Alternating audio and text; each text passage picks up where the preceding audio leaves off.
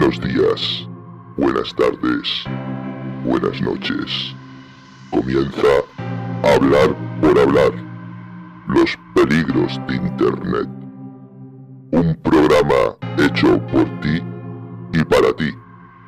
Aquí, en este espacio, desgranaremos los peligros de la red y te enseñaremos a cómo detectarlos y cómo combatirlos. En los últimos meses, los ciberdelitos han crecido de forma exponencial. Y es por esto que estamos decididos a plantarles cara. El conocimiento os hará libres. Juntos somos más. Juntos somos Legión. Comenzamos.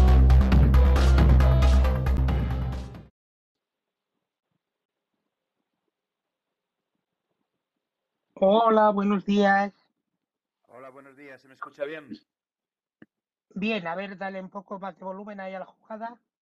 A ver, ahora. ¿Se me escucha? Se- A ver, yo creo que se me Ahora, debería ahora. escuchar, ¿eh? Creo que sí, ¿eh? Sí, perfecto, perfecto, se te escucha perfecto. Sí, bueno, porque ayer estuve probando y se- yo por lo menos la pequeña grabación que hice así a solas eh, iba bien. Sí, El va, de problema está que momento se luego, escucha. Luego funcione o no. Pero bueno, de momento se escucha, vale. Sí, no Eh, tiene, no tiene la misma potencia que el otro micro que tenías, porque tiene, es un poco menos, o sea, entra la, la voz más suave, no entra tan potente, pero sí se escucha bien. Bueno, pero lo, lo bueno es que, que se escuche y que se entienda, si no sé, que vamos, que lo que no entiendo es los problemas que, que me estaba dando o que me daba o que me da ese, ese no el micro, sino el- la, la- la capturadora o la tarjeta de sonido externa. Sí, No sé por qué. A ti se te escucha, ahora estás jugando con, con el micro, creo yo. sí, estoy colocándome los cascos. Esto es, se nota, se nota, se nota. Luego lo que podemos hacer es probar la página que te dije yo, eh, una vez que descarguemos este audio, para ver qué tal lo hace, o sea, ¿Qué tal lo cómo, cómo queda. Esto es, a ver qué tal. Para probarlo más que nada, ¿no? Porque bueno, después ya sabemos que, que bueno, a ver, a ver lo que pasa. A ver lo que pasa. Bien, Sí, yo creo, yo creo que con esas preconfiguraciones y eso, yo creo que puede funcionar bien. Sí, además, bueno, yo lo estuve, nada, que yo lo vi, eh, lo mencionó un chico en, en TikTok y lo y dije, bueno, vamos a probarlo, a ver cómo va. Y, y bien, pero bueno, yo creo que esto tiene algo que ver, bueno, yo creo no, tiene algo que ver con, con Adobe Audition, ¿no? Lo que pasa que sí, que para todos aquellos como por ejemplo yo, yo por ejemplo, a ver, sé utilizar algo, lo que es el programa de Adobe Audition, porque sí que, bueno, sé lo que es filtrar o limpiar lo que es el sonido, al hacerlo de manera automática es mucho más fácil para el que no sabe, porque tú cuando grabas en Adobe Audition un podcast, ¿no? Eh, bueno, pues unos 5 o 6 segundos debes dejarlos en blanco para luego coger ese muestreo de sonido plano en blanco para luego hacer la limpieza del resto del sonido, o sea, del, del resto de la grabación, ¿no? Porque sí, coge esa, esa muestra, esa pequeña muestra como, como, como guía para limpiar el resto del, del audio. Entonces, eh, claro, el que no controla un poco de Adobe Audition, bueno, al final es como todo, ¿no? Adobe Audition es muy similar o muy parecido a lo que pueda ser Photoshop, que son bastante programas bastante intuitivos, como toda la, bueno, como todo el elenco de programas de, de Adobe, ¿no? de Tú ya sabes. sí, Para mí, ¿eh? O sea, que tú coges el Adobe Audition, coges el Photoshop, salvando las distancias y, la- y las, y las, ¿sabes, no? sí, Entonces tú vas cogiendo eh, los diferentes programas de Adobe para las diferentes, o sea, edición gráfica, edición de sonido, etcétera, etcétera. Y, y eso, que al final es tan intuitivo que lo que sabes usar uno, aprendes a usar otro. Salvando las diferencias, ojo, ¿eh? porque una cosa no tiene que ver sonido con, con edición gráfica o edición de vídeo, pero que son muy sí, intuitivos, ¿no? Hombre, desde mi punto de vista, para mí son sencillos de usar. Yo, por ejemplo, no sé si a ti te pasará lo mismo. Yo no sé si has probado GIMP. Sí, lo utilicé sobre todo cuando, cuando tenía instalado Windows y Linux en, la- en el mismo equipo, como no había una alternativa tampoco eh, de Adobe eh, dentro de Linux, la opción era GIMP. Pero es que no sé si a lo mejor es porque estás ya acostumbrado lo que es a las, eh, la colocación de las herramientas, que Sí. vamos a ver, las herramientas son similares. Lo que pasa es que no sé si es que te acostumbras a una herramienta, igual que ocurre eh, cuando utilizas el, el, ¿cómo se llama? El Word, el Excel y demás, que te pasas a LibreOffice y parece como que te has cambiado completamente cuando realmente tiene las mismas, las mismas herramientas. Lo único que pasa es que al estar en distintos sitios Ujú. distintos nombres, adaptarse a ello es como, como más complicado.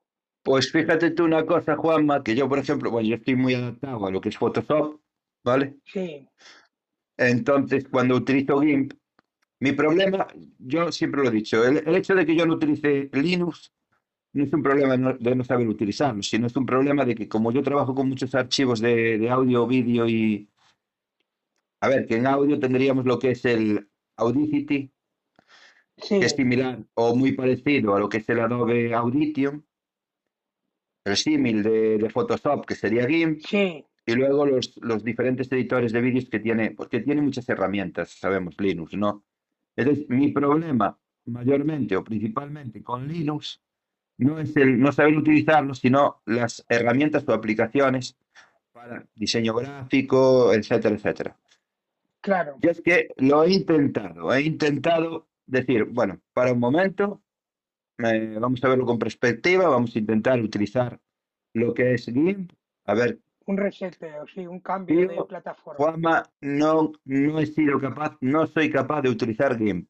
Ya sé, tú dirás, vale, si más o menos las herramientas, sí, es verdad que las herramientas son muy, muy, muy parecidas o similares, cambia la distribución de las mismas, que no soy, no soy capaz, no sé el por qué, no soy capaz de utilizar GIMP. No soy capaz. También me pasa con Audacity. Una vez que he utilizado Audition, no soy capaz No a utilizar. Y, y es que puedes hacer prácticamente exactamente lo mismo con los mismos filtros, con la... No, no estoy capaz, no sé, no, llámame lo que quieras, pero yo personalmente, una vez que he utilizado las herramientas de Adobe, cualquier herramienta similar, muy parecida o igual que no sea de Adobe, no sé por qué, o no me adapto o no sé, no sé utilizarlas. Para mí es mucho más intuitivo y mucho más, no sé, llámame lo que quieras, ya te he dicho. Pero para mí es mucho más fácil utilizar Adobe en cualquiera de sus versiones, para cualquiera de sus plataformas, o sea, para edición gráfica, de edición de sonido, edición de vídeo.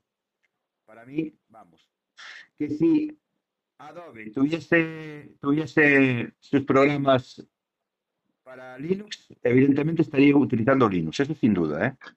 Para Claro, mí prefiero Linux que Windows o que otro sistema operativo. ¿Qué pasa?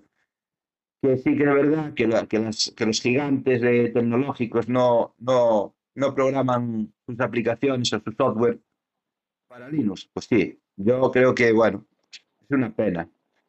Yo creo que eso al final lo que es monopolizar un poquito lo que es un sistema, ¿no? Digamos que si Adobe eh, eh, tuviese to- en todas sus versiones, por ejemplo, sabemos que para, para Apple hay Adobe, o sea, podemos Sí. instalar eh, cualquiera de las herramientas de, Adobe. Sin embargo, para Linux no, cuando realmente tú ya sabes que las bases de los sistemas operativos prácticamente Linux, o sea, tanto para Apple como para Windows incluido la Windows. base y también incluido Android, ¿vale? Eh, cualquiera de, Sí. porque ahora podemos considerar eh, Apple, eh, Windows y Android, ¿vale? Los tres, digamos, los tres grandes sistemas operativos que están copando todo el mercado. Porque esto es así, que al final sí que te vas a Sudamérica, a la parte de Sudamérica y hay mucha gente que utiliza Linux. No sé, hace unos años era así, ¿no? Hay un tanto por ciento de gente en la parte de Sudamérica que utilizaba Linux.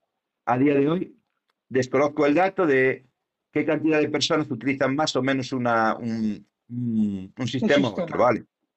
Pero sí es verdad que tú, me imagino que como yo habrás probado habrás probado bastantes versiones o algunas versiones de Linux, como puede ser Ubuntu, Ubuntu, bueno, etcétera, etcétera, etcétera, que hay un montón de versiones con sus, con sus diferencias, ¿no? Entre unas y otras. Entonces, vamos a ver, eh, si hablamos de Ubuntu, que es quizá la, la versión más, quizá digamos, más extendida, ¿vale? No es un mal sistema operativo, lo hace bastante bien, el rendimiento es bastante bueno.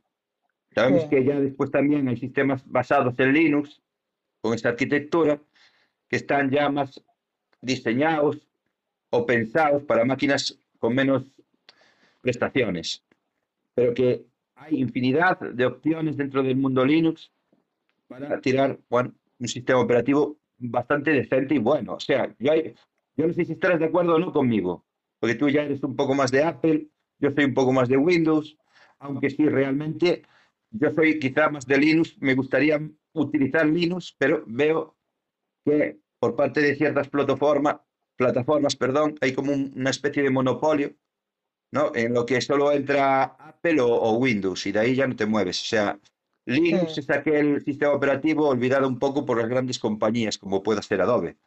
Y es una pena, ¿eh?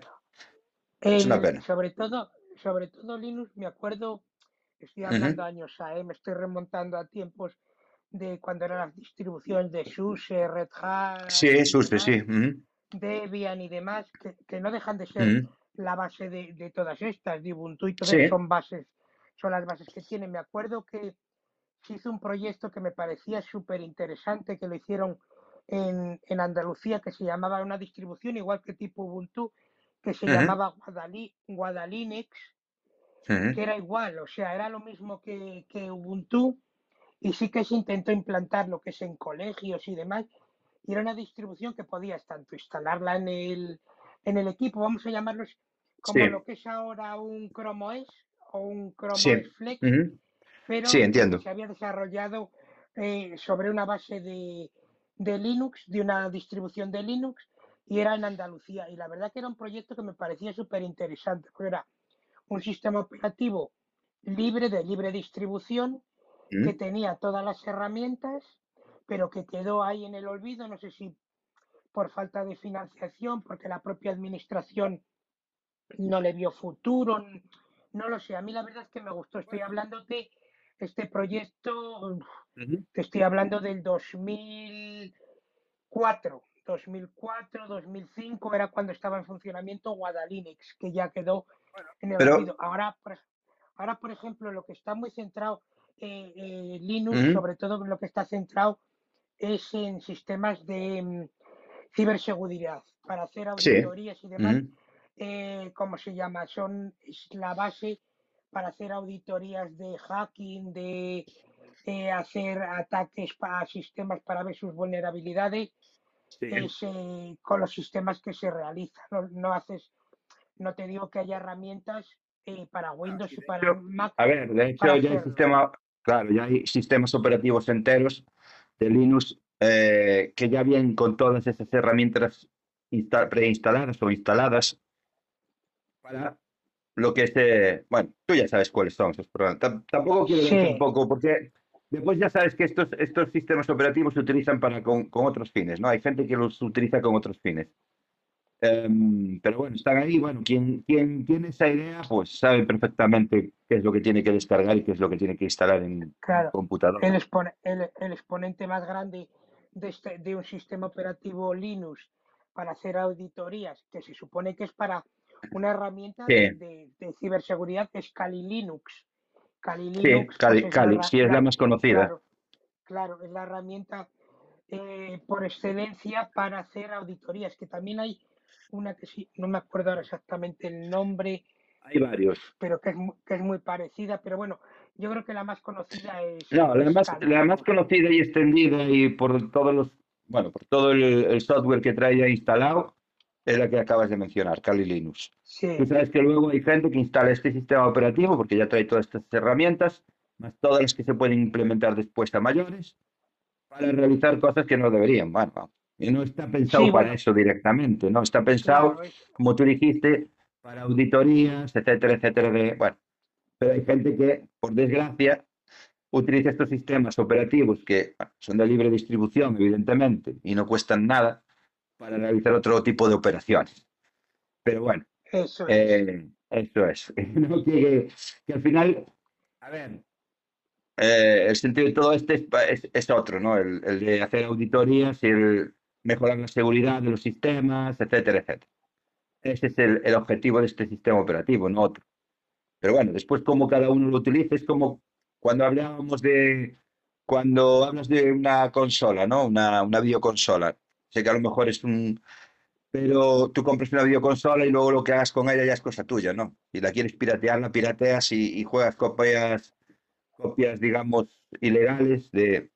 Pero al final esto también es un poquito, porque yo que estuve metido mucho en esto, eh, al final es un poquito, ¿no? De aquella manera. Por ejemplo, voy a poner un ejemplo. Si yo compro la consola, una vez que la compro y es de mi propiedad, en, en principio, en principio, eh, puedo hacer lo que quiera con ella, ¿no? Pod- Podría hacer, podría modificarla, podría hacer lo que quisiera con ella. Ahora, eh, ¿por qué? Pues puede ser que yo compre un juego, ¿vale? Y quiera tener una copia de seguridad de ese juego y no utilizar el original. ¿Vale? Claro, Eh, está claro que luego el uso que le da el resto de la gente, a lo mejor le puede dar otro uso. Porque yo, por ejemplo, el abrir una, una videoconsola, el abrirla, eh, em, modificándola, ¿vale? Puede tener diferentes objetivos. Puede ser que quiera programar algún tipo de aplicación, ¿vale? Puede ser que, pues muchas cosas, ¿no? Y entre ellas puede ser que yo no tenga, o sea, no tenga la intención de jugar con los originales, sino con las copias. Esto ahora se terminó, ¿no? Porque evidentemente ahora, pues como hay, pues los juegos en digital, pues ya no tienes ese problema, ya no puedes esgrimir esto, ¿no? No puedes decir, no, es que hago esto porque no quiero jugar con mis originales. Sí que es verdad que aún hay gente que está, que, quiere comprar lo que es el físico, ¿no? Que compra el físico, que no quiere el digital y compra el físico. Pero bueno, eh, sería un poco igual, ¿no? Después lo que tú hagas con ese sistema, pues ya es cosa tuya. Pero bueno, que está pensado con fines de, estudio, ¿no? Mm, Y de desarrollo, no con fines de, de hackear, ni mucho menos. Pero bueno, en fin. Es lo sí, que la hay. otra distribución, sí, la otra Mm, distribución, la de que es paralela, que también está cogiendo mucha fuerza, es eh, la paralela Kali Linux, se llama Parrot OS, Parrot, como Sí, la conozco. como los, sí, como los Sí, sí, dispositivos sí. de manos libres de, de los coches, pues se llama igual Parrot OS y tiene las funcionalidades son primas hermanas, son para hacer fíjate, auditorías. sí, fíjate lo que te voy a decir. No sé si tú lo recordarás. Yo, yo me acuerdo, ya hace años, eh, esto ya hace años, ¿no? Tú ya sabes que, bueno, el que quiere un sistema operativo Linux solo se tiene que ir a, bueno, a internet, eh, descargarte la ISO, bueno, y luego, bien, pero yo no sé si tú recordarás ya al principio, cuando esto de Ubuntu empezaba, un poquito lo que es Ubuntu a, a ser conocido dentro del mundo Linux, bueno, con todo el proyecto que significaba esto, podías pedir el CD físico para instalarlo en tu equipo. No sé si te acuerdas. Sí, sí, sí, sí, sí. Yo lo tengo pedido, yo, yo tuve, yo tuve como unos 4 o 5 CDs de, CDs de Ubuntu que venían muy bien serigrafiados. O sea, para ser un sistema operativo gratuito, el que te enviasen el CD con todo lo que implica, ¿no? El serigrafiado del disco, todo esto, ¿no? De manera gratuita, totalmente gratuita. Me llamaba, llamaba mucho mi atención, por aquel entonces yo había pedido unos cuantos, los tenía aquí, para, fue la primera vez que yo instalé un, un, o sea, de forma con un disco físico, ¿eh? Hablo, ¿eh? Sí, porque sí, buen- que, bueno que que eso lo es. bueno, lo bueno, sí, lo bueno que tenía además Mm, era que podías instalarlo o que se utilizaba mucho para eso en, en los botearlo. de los, eso, para, por ejemplo, te- Te lo un- carga en memoria. ordenador de Windows, claro, tenías un ordenador de Windows que se te había estropeado, De o hecho, sea, no de hecho, no Juanma, de hecho, no estaría mal, no estaría mal. Para toda la gente que nos está escuchando, muy buenos días, Miguel, perdona por no haberte saludado antes. Para toda la gente que nos está escuchando y la gente que nos pueda escuchar luego en diferido, nunca está de más tener un pendrive con un sistema operativo de Linux. ¿Por qué? Porque nos puede salvar de muchas situaciones, ya que Linux es un sistema operativo el cual podemos botear desde un puerto USB y el cual nos da las características de un sistema operativo completo, con lo cual podríamos recuperar datos, bueno, podríamos hacer un sinfín de cosas, incluso, bueno, en caso de que Windows crashease o, o no pudiese arrancar porque sea, sea bueno, eh, eh, iniciar el, el PC con, con, con, una imagen de Linux para, bueno, pues, pues re, poder recuperar datos en caso de cualquier... Y creo que no está de más, eh, bueno, pues dar este tic, ¿no? Digamos, que la gente pueda tener un pendrive, porque hoy, hoy en día prácticamente... Yo no sé si a ti te pasa esto. Al principio se usaba mucho, como al principio, bueno, pasó mucho el disquete, de, el disquete, luego el CD, luego el DVD, luego... Vale. Y ahora me está pasando con los pendrive. Al principio utilizábamos mucho también, cuando empezó a salir este formato del pendrive, lo estábamos utilizando mucho. Y ahora ya empezamos a dejar de utilizar este sistema. O sea, el pendrive está como un poco ya obsoleto. Ya no se está. Yo, por lo menos en mi caso, ya lo tengo obsoleto. Yo tengo por aquí unos cuantos, que voy a decir tirados, pero no están tirados, están guardados, evidentemente. Te digo que los tengo por aquí tirados, como quien dice, que ya no los utilizo. Sí, es verdad que tengo, como he dicho, tengo uno específicamente con un sistema operativo Linux para en caso de algún problema con alguna computadora poder arrancar con un sistema operativo Linux, recuperar datos o lo que sea, ¿sabes? Y creo que este tip, creo que a la gente que nos está escuchando, que nos puede escuchar después en difurido, yo realmente yo no sé, pero yo se lo recomendaría que siempre tener o en la, en la puedan tener un sistema operativo en un pendrive un, un Linux. Yo lo tendría, vamos. Porque además, sí, yo, a, la, a la hora, yo no sé si tú lo sabes, sí, a la hora de recuperar sí, datos con un Linux, está muy bien. Yo tengo, ¿cómo se llama? Mm. Como recomendación, o sea, añadiendo a eso, eh, sí. es muy interesante. Además, sabemos que el coste de una memoria USB ahora es muy, sí, hoy en día no. muy pequeño y, y es, antes pues se hacía pues con los CDs, tenías el, un CD, sí, un, sí. vamos a llamar un, un live, live CD, sí. que tú. Lo, claro, lo arrancabas y podías recuperar lo que fuera, tú conectabas un disco duro al ordenador que se había estropeado y podías sacar la información y demás. Ahora con, el, con los USB se puede tener, yo como recomendación, también, añadiendo a lo que has comentado Manuel, uh -huh. yo me parece super, yo lo tengo, yo personalmente tengo un USB con, con Kali, tengo un USB con Kali uh -huh. Linux. Y, y, lo que es interesante a la hora de, de, hacerlo es que podíamos hacer, yo creo que podíamos hacer un programa, no tiene por qué ser muy extenso, simplemente cómo hacer desde descargar la ISO y luego instalarlo. Luego a la, instalarlo en el, me refiero en el, en el USB. Sí, sí para después botearlo, sí, sí. Mm. Claro, lo que, lo que es muy interesante, que lo, lo podemos hacer en el programa ese, es decir, que tenemos la opción, cuando arrancamos con el USB, de hacer un arranque uh -huh, dual. Aparte de que nos, sí, aparte de, no, aparte de que nos da la opción de poderlo instalar, que podríamos instalarlo en el caso de que quisiéramos sí. instalarlo, uh -huh. tenemos la opción de arrancarlo como un live USB, vamos a llamarlo. Sí. Pero la mejor opción que yo, yo es como lo tengo, ¿eh? lo voy a explicar uh -huh. como lo tengo sí. yo.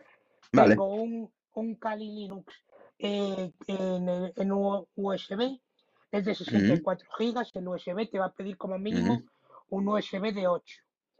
Tengo sí. uno, uno, de 64 y en vez de tenerlo como un USB Live eh, que tú lo arrancas, haces lo que sea, puedes recuperar datos y demás, y luego lo quitas y es como si no hubieras tenido sistema operativo, lo tengo para que arranque como USB Live persistente. ¿Qué quiere decir eso? Ya, sí, entiendo, que, sí. Claro, que tú arrancas el sistema operativo y si, por ejemplo, haces operaciones con él, metes uh -huh. documentos y demás, todos esos cambios quedan guardados en el USB. Quedan guardados, sí. Eso, no se pierden. Si, uh -huh. Claro, y es la, yo creo que es una opción. Sí, no, esa es la mejor opción, claro que sí. A ver, yo también lo tengo, yo lo, lo tengo en modo persistente por ese motivo, porque cualquier cosa que instales, cualquier cosa que tú hagas dentro de ese sistema operativo, se queda guardado, con lo cual no tienes que estar siempre volviendo a instalar, volviendo a recuperar, no. Eso es. La mejor opción, a ver, yo dije lo de, lo de botear, o sea, tener un, un pendrive como un sistema operativo Linux para poder botear en caso de que, bueno, pues tu sistema operativo habitual que utilizas habitualmente falle. Sí. Lo, lo que, lo que bien dice Juanma, ¿no? El tener un, bueno, pues un sistema, pero en modo persistente para que cualquier cosa que instales o que configures quede guardado en ese sistema, sin tener que volver a empezar desde el inicio, otra vez de nuevo, que eso sería, bueno, un engorro total. Lo que la mejor manera que, que hay es, como bien dice Juan, con instalando, sí, podríamos hacerlo. Yo creo que estaría bien, porque al final eh, yo creo que esto no ocurre. O sea, tú, tú seguro que, o seguramente si empezamos a preguntar quién tiene un PEN para botear un sistema operativo Linux en caso de, de, un error de Windows, que esto puede pasar, ¿no? Que el motor de arranque de... Tú ya sabes que hay virus que atacan directamente también y bueno, miles de cosas, ¿no?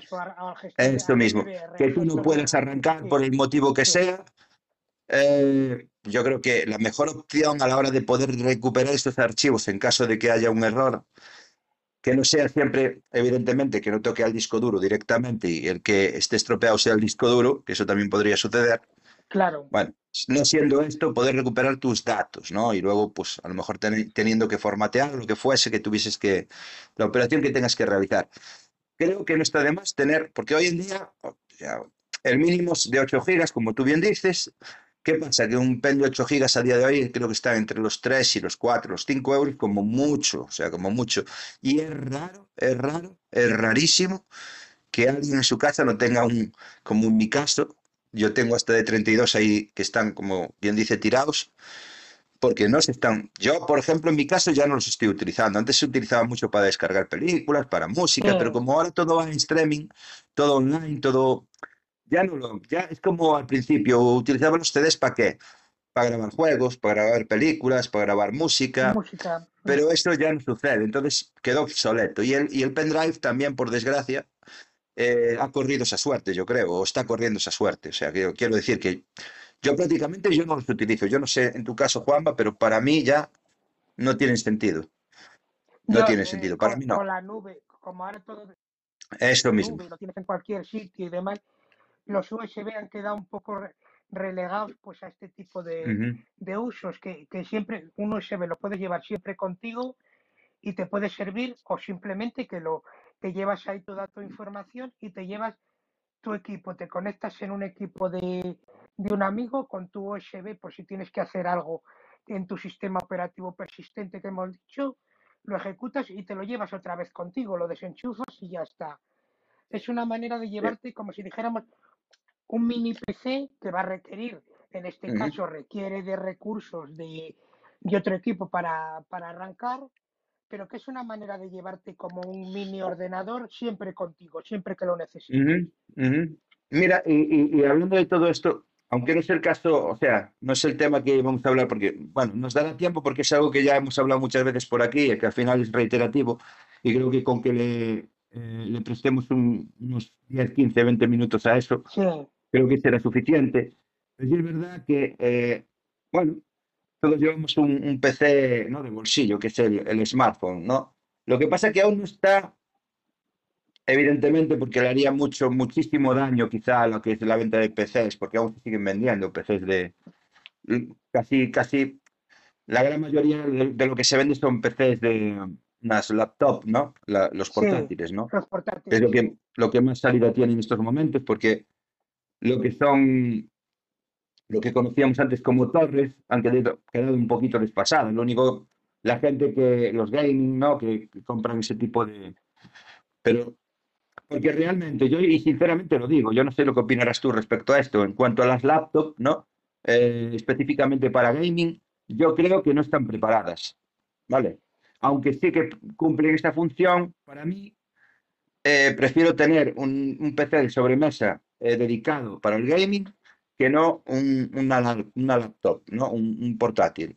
Yo no sé cómo lo ves tú desde tu punto de vista. Yo creo que a día de hoy, y aunque ha avanzado mucho la cosa y puedes encontrarte laptops bastante potentes, en cuanto tú las desconectas de la red eléctrica, da igual lo que hagas. O sea, da igual lo que hagas. Para mí no, no es una opción, porque una opción es cuando tú tienes una laptop, la cual puedes estar jugando desde cualquier punto de la casa sin tener que estar conectado a la red. Yo he, yo he probado laptops dedicadas al gaming, ¿vale? Específicas con una tarjeta de una tarjeta gráfica, ese es el problema, potente para, para jugar. En cuanto, en cuanto la desconectas de la red eléctrica, hasta luego. ¿no? La cosa empieza a dar tirones, porque claro, una batería no tiene la potencia que una, una corriente continua, ¿no? Que llega una, una, una fuente de, de energía que llega continua a... Entonces, para mí, para mí no son aún de momento, ¿vale? Sí, sí, lo que es el PC de sobremesa, sí, pero las laptops, vale, no. A lo mejor para edición de vídeo, para edición de audio, lo que tú quieras. O, pero yo no sé cómo lo ves tú en este aspecto. Yo creo que de momento sí que hay cosas muy buenas por ahí, ¿no? Pero sí que he notado que cuando tú las desconectas de la red, mm, renquea un poquito a la hora de estar jugando en juegos potentes, hablo, ¿eh? Sí, yo, yo lo que pienso, y si quieres, eh, comento esto y si quieres ponemos Sí, el audio de, sí, de Miguel por- para ver si lo sí, que cómo no. comenté de Mac. El, yo sobre el tema que comentas de lo, de lo que es los PC gaming, eh, sobre todo la gran diferencia que radica, que yo creo que la torre sí que se ha, ha quedado en un segundo plano, las torres, pero la gran Sí, diferencia es eh, la posibilidad de ampliación, la posibilidad de sí, refrigeración, sí. La posibilidad de ampliación Eso, eso es obvio. eh, es- puedes cambiar lo que es, vamos a ver, las memorias RAM se pueden cambiar también Ujú. en un portátil, Sí, sí. hacer, pero a la Bueno, hora de cambio, ojo, Juanma, ojo, sí, se pueden cambiar en un portátil, pero sabes que tienen esas limitaciones que Claro, claro. hasta cierto número de memoria RAM y hay algunos que ni eso, hay algunos que incluso viene soldada la memoria RAM, o sea, soldada en placa base, que no claro. ni esa posibilidad, o sea, cuidado, eh, cuidado con Y, eso. y, so- y sobre todo el, el tema de, sabemos que un dispositivo en este caso para, para gaming ocurre lo Ujú, mismo si utilizas el dispositivo para edición de vídeo y audio que requiere de muchos recursos, requiere de mucha memoria RAM, requiere de una tarjeta gráfica potente.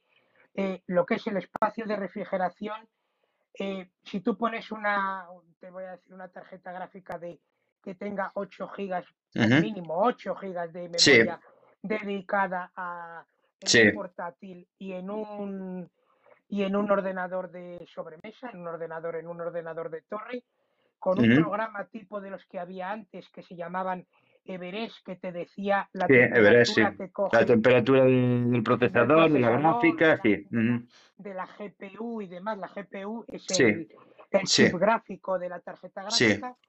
Hay que darse cuenta que puede subir a temperaturas de 50, 60 grados Y más, ¿eh? 60, Ujú. ga- claro, 60 grados mínimo cuando está a un rendimiento básico dentro de una torre, tienes un sistema de ventiladores y refrigeración líquida y demás Sí, que sí. lo refrigera bien y funciona, no pega esos lajes, esos tirones, esa No, ralentización. En, en un pero, pero es lo que te decía, ¿eh, Juanma? Yo, de verdad, y como tú has dicho, o sea, la capacidad de refrigeración de un, de una, de un sobremesa dista mucho de lo que es un portátil. O sea, es imposible que un espacio tan pequeño, sin apenas refrigeración, porque lo único que tiene es un... Es imposible. Básicamente es imposible. sí, A día de hoy, ¿eh? Yo, sí, yo, no, tiene, yo no lo veo. O imple- sea, yo no lo veo. sí, implementan también refrigeraciones líquidas, estos, estos Ujú. portátiles. Hay dispositivos también para colocar que son como una especie de mesas o elevadores que tienen Sí, unos ventiladores por correcto. la parte inferior para inyectar aire en la, en la propia, en el propio portátil, Sí, pero son sistemas que la refrigeración no puede ser igual. ¿eh? Un dispositivo no, es imposible. claro, pones las manos, sobre todo que los ventiladores suelen estar por los laterales, pones, tienes en la parte, normalmente suele salir eh, por la parte donde tienes, si tienes un ratón inalámbrico y te despiden Ujú. un calor increíble, con No, lo cual imposible, sí. eso pues eh, tiene, tiene el problema ese. Vamos si quieres con el audio de, Sí, de voy, Miguel, que lo voy, tenemos voy allá. pendiente. Sí. Vamos allá. ¿Qué tal? Buenos días, ¿cómo estamos, chicos? Muy buenas, Miguel, ¿qué Buenos tal? días, Miguel. Buenos Buen fin de días. semana, tío.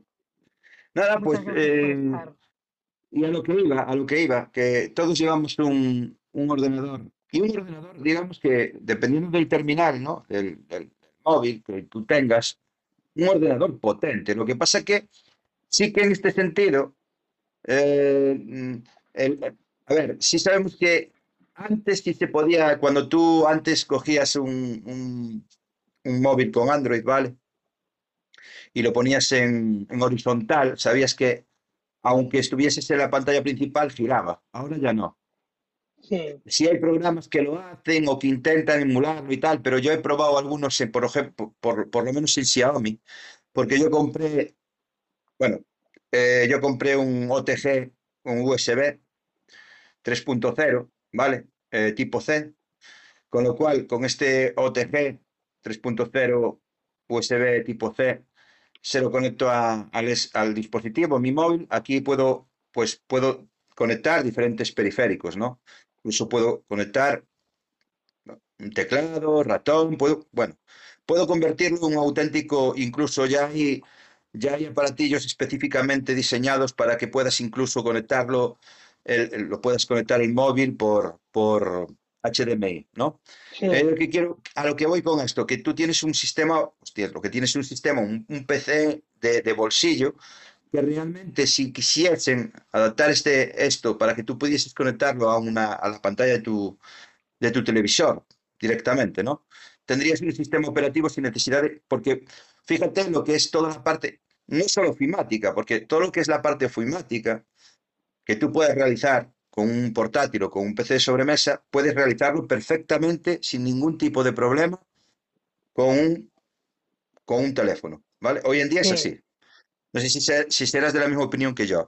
Ya, ya no hablo solo de lo que es la parte ofimática, sino que yo también estoy editando vídeo con mi teléfono, ¿vale? Sin ningún tipo de problema, sin ningún tipo de problema. O sea, tanto vídeo como gráfico, o sea, quiero decir que podrían suplir casi, no completamente, porque sabemos que hay tareas que tienes que hacerlas con con un ordenador, ¿vale? Pero a día de hoy, a día de hoy sería la opción, o sea, todos tenemos, es raro que, bueno, que no tenga alguien un teléfono inteligente a día de hoy, salvo personas a lo mejor de edad que ya pues no controlan esto y no, y no, no, necesitan, ¿no? Pero es raro, ¿no? A día de hoy que nadie, pues, ya sea un iPhone, ya sea un, un Android, da igual, que pudiésemos conectar a un, a un televisor de casa, una pantalla plana, transformarlo, que tuviese, que fuese una dualidad, ¿no? Que, que fuera, por un, por un lado, lo que es el, el smartphone, el teléfono que llevas en el bolsillo para realizar llamadas, enviar mensajes y demás, y por otro lado, ya llegando a casa, conectarlo a una base y que fuese el PC de sobremesa, ¿vale? Por así decirlo. sí, Porque además hasta puedes jugar emuladores, juegos, incluso algunos potentes, dependiendo del terminal. Y todos llevamos un ordenador de bolsillo en, en- Lo que pasa que esta opción de, pues en mi caso, de conectar un USB OTG tipo C al, al ordenador y desde ahí una base para conectar teclado, ratón, eh, yo qué sé, una serie de periféricos, ¿no? Te daría un, porque ya sabemos, tú imagínate la potencia de los procesadores de los, de los teléfonos de hoy en día. O sea, puedes realizar prácticamente casi cualquier trabajo. O sea, Sí. no hay cosas que se tienen que hacer, como he dicho antes, con un PC, pero tú no lo ves viable esto. Sí, la opción de, ¿cómo se llama? De utilizar el dispositivo móvil como, como PC, sí, pues porque, vamos a ver, sabemos que un, un ordenador de, vamos a decir, un portátil, pues eh, sabemos que tiene 8 gigas de RAM, un móvil tiene 8 gigas de RAM, eh, sabemos que, qué Incluso problema o qué- 16, sí. o- claro, sí, los hay de 16. Luego, en cuanto a la capacidad, sabemos que los hay de 128, 256, que Sí, sabemos que la memoria que lleva, o sea, perdón, el disco, vamos a llamar el disco duro que lleva el móvil es de velocidades tan altas como prácticamente como un SSD de, Sí. un, de un PC. ¿Qué problema o qué, qué, qué contraprestación les veo a, a utilizar el, el móvil a lo mejor como, Sí, como si fuera un ordenador?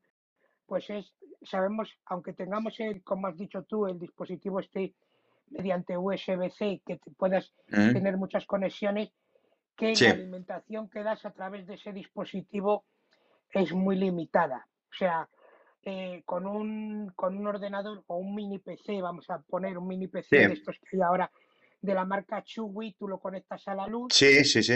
y, ujú. ali- y alimentas. Con el móvil, dar la alimentación a través del USB-C para que salga la pantalla, el, el teclado y el ratón nada, porque sería mediante Bluetooth, eso no, no consumiría. Pero lo que es darle eh, alimentación a la pantalla y demás, tendría como ese, mm, ese hándicap, pero sí sería una opción interesante el utilizarlo como, como ordenador, aunque yo sería más partidario de tener o el USB que hemos comentado, el USB, el. USB booteable, Bueno. eh, USB booteable permanente, Mm. Perdón, persistente, Ah, vale. o sí, o los o los mini PCs que hay ahora. La verdad que los mini PCs que hay ahora, Sí, sí, podríamos hablar también de la... de los mini eh, PCs bueno, que hay, sí, sí, sí. Sí, yo tuve uno por aquí, bueno, me deshice Sí. de él.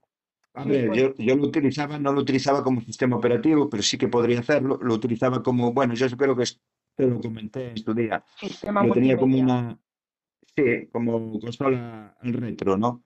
Sí, que tenía pues Nintendo, bueno, las diferentes consolas de, de la época. Entonces, bueno, era un sistema operativo específicamente para eso, ¿no? Y, Sí. muy bien, ¿no? Como o sea, las últimas que salieron, bueno, no vamos a extender tampoco en eso, las últimas que salieron en este sentido van muy bien, puede incluso cargar Windows 11, es un sistema operativo, bueno, pues digamos que es un mini PC, pero un mini PC con todas las, las porque es súper pequeño, o sea, eso no ocupa, no ocupa. Y al final, pues oye, también, también es una buena opción, quizá, ¿eh?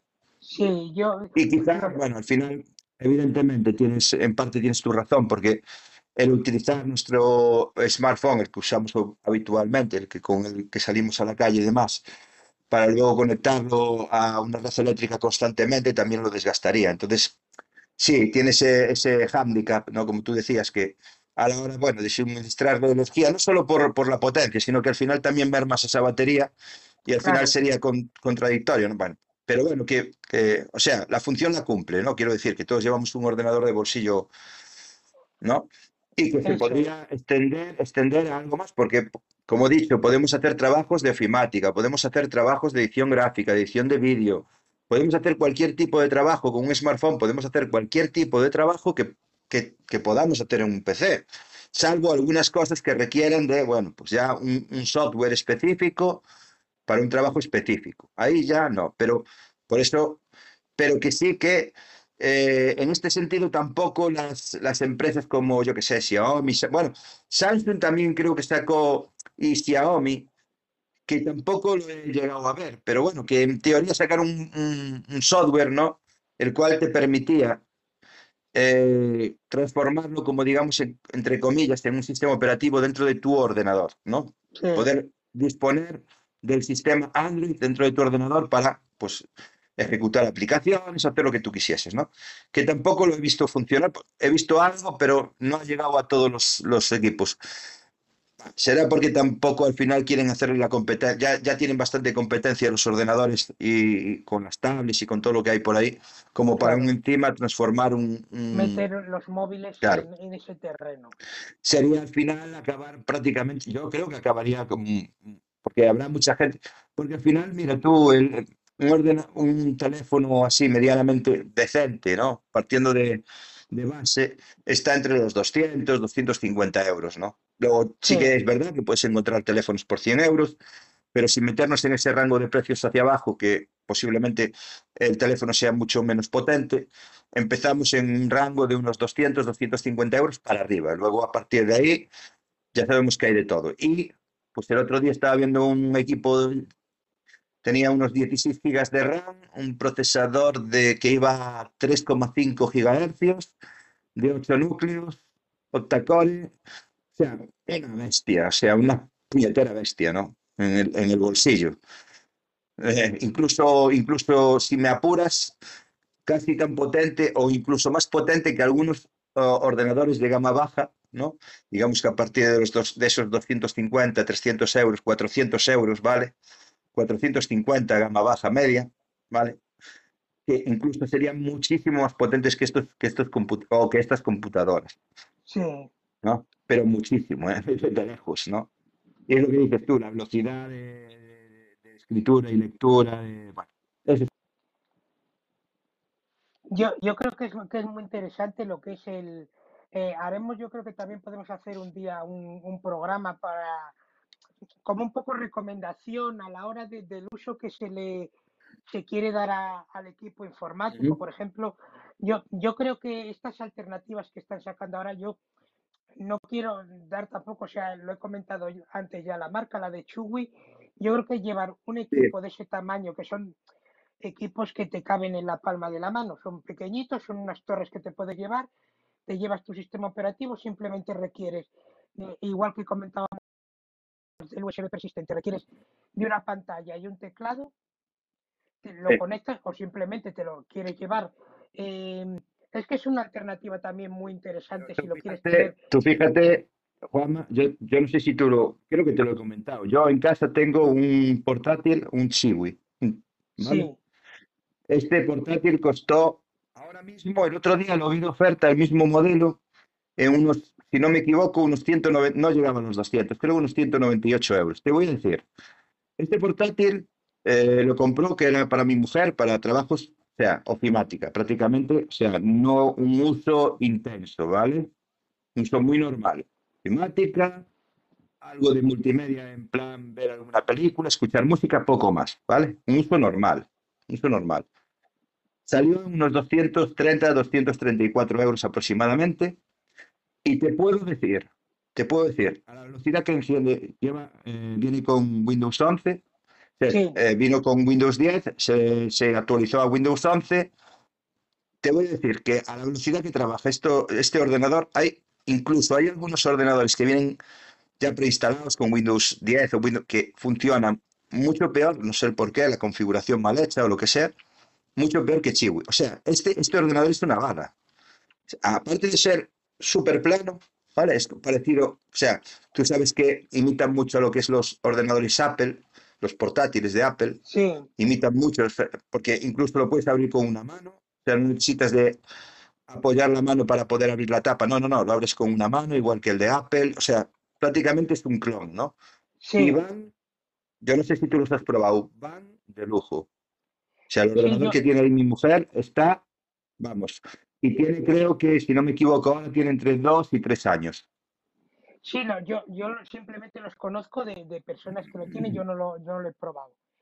Y, y la verdad es Ujú. que hablan muy bien de él, tanto en equipos, en portátiles, como estos, estos mini PCs, estas mini torres. Ujú. Yo lo veo, Sí, sí. lo veo además como una alternativa muy buena, por ejemplo, la mini torre, te lo llevas, lo tienes en casa, tienes una, una pantalla de ordenador, lo enchufas ahí, o te lo quieres ir y lo conectas en la tele, tienes tu teclado y tu ratón inalámbrico y lo puedes ver perfectamente en tu Smart TV. O sea, que es que tienes, te llevas tu sistema operativo donde quieras, tiene conexión inalámbrica mediante Wi-Fi, tiene la conexión Bluetooth para la conexión al teclado y al ratón o a los cascos, a los periféricos que quieras tener mediante Bluetooth. Yo creo que es una alternativa mm, que sí, que no es como un portátil que tú te lo puedes llevar eh, de una habitación a otra sin tenerte que llevar la pantalla, no, puede, no llega a la movilidad que es un, un portátil, pero yo creo que es una alternativa interesante que no es cara, que es potente y que puedes tener un sistema operativo funcional que te lo puedes llevar perfectamente de viaje porque eh, a donde vayas sí, sí. vas a- te Ujú. puedes llevar un teclado pequeñito con tu ratón o un, un propio teclado que llevan sus propios trackpad, que Sí. todo integrado. Te llevas ese tecladito con el trackpad y luego lo enchufas a donde vayas a una televisión y, tú, y tienes tu equipo informático. Yo creo que podríamos hablar también de, Sí. en función de las necesidades, igual que hablar de lo, lo que es el USB, de llevarte un USB siempre contigo a la hora de conectarte en algún sitio o un, un portátil, de esto, yo creo que serían dos buenas opciones y dos buenas alternativas a, a un portátil. Que muchas veces Sí, vas cargando con un portátil. Hablar a veces de estas cosas está bien porque, ¿qué pasa? Tú sabes que al final la finalidad de, de un vendedor es vender, ¿no? Cuando tú vas a, por ejemplo, a MediaMarkt o, bueno, quien dice MediaMarkt dice FNAC o dice cualquier otra, su objetivo es vender y a veces lo que hacen es vender mal, ¿no? Porque no se paran a ver cuál, cuál será el uso de, de ese de equipo, un ¿no? dispositivo, claro. Y ellos evidentemente te quieren vender lo mejor o lo más caro, ¿no? Porque en parte a veces te puedes llevar comisiones, depende del equipo que vendas y bueno, mil cosas. Hay mucha gente que llega a un, a un, a un sitio de estos, a una tienda, y en este sentido está un poco pez y no sabe muy bien qué equipo debe elegir o, cuánto se debe de gastar según el uso que vaya a hacer. Y creo que en este sentido deberíamos hacer eh, a lo mejor un programa para que aquellos que quieran o vayan a adquirir un, PC y no sepan muy bien que, cuál deben elegir según el uso que le vayan a dar, no estaría mal, porque tú sabes que esto ocurre, ¿no? Que llegas allí y te están vendiendo lo último de lo último, cuando en realidad tú lo único que vas a hacer es abrir un Word o, o abrir una página web para leer unas noticias. Entonces, claro, Claro. te sobra equipo. Y te sobra equipo y equipos que son muy caros al final, ¿no? Entonces, claro, en este sentido también juegan mucho, juegan con eso, con el hecho de que mucha gente, pues, pues no entiende de estas cosas. Entonces llega allí y bueno, al final te la meten doblada, ¿no? Voy a poner Sí. estos dos audios, ¿vale? Vale, A ver qué perfecto. pasa por aquí. Vamos allá. Yo la verdad que siempre creí que las tablets iban a sustituir a, la- a los portátiles, fíjate. Recuerdo los primeros dispositivos móviles de Nokia, no me acuerdo qué, qué Nokia era, si era un 7710 o algo así, Ujú. Que empezaban ya a ser táctiles y Sí. tal. Y yo siempre creí, no, no por eso, sino por, por la versatilidad que luego ha ido viendo con las tablets, ¿no? Y yo realmente, aunque sí que tengo un iPad, pero bueno, y otra de Android por ahí, realmente utilizo más el portátil. no sé por qué. Yo creo que las tablets se han quedado más para niños, ¿no? No sé, no sé, no sé. Sí, en un principio parecían prometer bastante y sí que es verdad que se hablaba de la, la posibilidad de una sustitución de... Pero bueno, es como todo un poquito, ¿no? Al final quizá eh, ese mercado se, se deshinchó bastante. A día de hoy, aunque se adquieren aún tablets, tampoco es lo que al principio, yo al principio me imagino, a ver, al principio cuando empezaron a salir las primeras y tal, que yo me acuerdo que había comprado una china, porque aquí prácticamente no las encontrabas ni, ni en tienda, malísima por cierto, evidentemente. Y luego, bueno, pues ya hemos i- ido adquiriendo una serie de... Yo tengo, la, la- la- tengo aquí una Lenovo que costó cerca de unos 300 euros, que está obsoleta, quiero decir, que para el precio que costó, que creo que fueron no 300 exactamente, pero creo que unos 280 y pico de euros, que ya es dinero. Eh, si la veis cómo se mueve, pues eso es peor que pisar huevos, o sea, malísimo, ¿no? Para el dinero que se gastó, porque es un dinero. O sea, ya sé que hay tablets de, de más y de menos. Eh, de hecho, hay unas de, de Xiaomi, no sé si te suena a ti, Juanma, que creo que están sobre los 300 y poco, rondan el Sí. precio de esta, de esta tablet, que hacen, bueno, también cuando la compramos, ya hace unos 5 o 6 años, ya no- la tecnología evidentemente ha avanzado y no es lo mismo. Pero bueno, que para 280 euros debería seguir funcionando. Funciona, pero no, o sea, no, no vale. Sí, yo, Entonces, yo, sí, yo en cuanto al, te- en cuanto al tema de, de tablet que bien ha comentado ahora Miguel, em, es que yo creo que hay un- una brecha además muy importante. En, en ese sí, sentido sí que hay una brecha muy importante entre una tablet eh, Android y la tablet, él ha comentado que tenía un Android sí, y un iPad. iPad. El, Sí, el iPad hay, hay que yo, diferencia. hay. Sí, yo también tuve en casa y no, no, no tiene nada que ver. eh. hay mucha, No, eh, yo, mucha yo ahora diferencia. mismo tengo, estoy hablando, eh, a lo mejor va a parecer un poco tontería, yo tengo el iPad 2 que tiene, si no recuerdo mal, em, 11 años y aunque no se actualiza, porque ya sabemos que los Sí, dispositivos de Apple sí que tienen mucha actualización, pero bueno, llega un momento, un dispositivo de, esos, de esos sí, años ya no se actualiza. mira, fíjate tú, Juanma, que lo que acabas de decir, vale, eh, los dispositivos de Apple sí llegan a un, a un punto, a un, ¿vale? En que no se actualizan. Pero te voy a decir algo. Yo tengo esta tablet Android, ¿vale? Que costó lo que te dije, unos 280, Sí, casi rozando los 300 euros. Ya es un dinero, ¿vale? Para una tablet. Una tablet de hace más o menos unos 5 años, hablo, ¿eh? O sea, hablo de sí, unos 300 euros hace 5 años en una tablet, creo que es una inversión, ¿vale? sí, Sí que también tuvimos, eh, tuvimos la primera, la primera, el primer iPad, ¿no? El primer iPad que salió lo tuvimos. Fue el sí, primero, el que el primero salió lo tuvimos, que costara de aquella sobre, creo, si no me equivoco, ¿vale? Y si no miento, creo que son unos 500 y poco de euros costó. sí, sí, por ahí Ese lo tuvimos, sí, por ahí fue, fue lo que nos costó más o menos, 500 y, y muy poco. Creo que 500 justo, no te quiero mentir. Fue el primer iPad. Iba, y, y no tiene nada que ver con las tablets que habíamos comprado, nada, nada. Era una cosa diferente, no tiene nada que ver. Evidentemente la usabilidad y la experiencia y bueno, mil cosas. Esta, para lo que costó, y siendo un sistema operativo Android, apenas se actualizó, ¿eh? En, Claro, en lo que es cuestión a tablets, hablando de Android, prácticamente no se actualizan, ¿eh?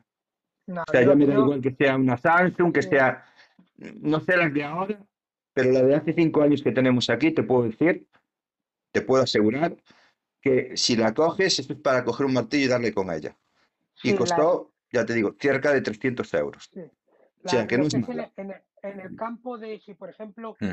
eh, se quiere, alguien quiere comprar una, una tablet, sin duda alguna, vamos a ver, no quiero Sí. demonizar las, las tablets Android, ni mucho menos, No, no, no, no. pero claro, yo ahora mismo, eh, como bien he comentado, tengo el iPad 2, que tiene, yo creo que ronda los 10, 11 años por ahí, y sigue funcionando, que sí, que no se ha actualizado, las aplicaciones ya no se actualizan, pero para el uso de eh, ver vídeos, eh, Sí, consumo multimedia o multimedia, sí, sí, no, sí. sí, sigue funcionando. No, Y, pues este ya no ahora, vale ni para eso. O sea, te quiero decir, no, no, o sea, le puedes instalar Netflix, pero que se eterniza, o sea, pierdes la, la paciencia. Para un dispositivo que ya te digo, ronda los 300 euros, ¿eh? De hace claro, cinco años. O sea, quiero decir que no fue un dispositivo barato, dentro de lo que eran las tablets no estaba mal. Al principio sí que iba muy bien. En el momento en que la marca o la casa Lenovo, en este caso, no sacó sus actualizaciones eh, pertinentes, la tablet ha quedado inservible. O sea, la tengo ahí tirada, ¿eh, Juanma? O sea, tirada, o sea, relativa- sí, o sea, no, que no tiene uso. Y luego tenemos una otra tablet, que no sé qué modelo es ahora mismo, no te podría decir, que sí que bueno, se, la compramos para niña, creo que costó unos 150, 160 euros y va muy bien.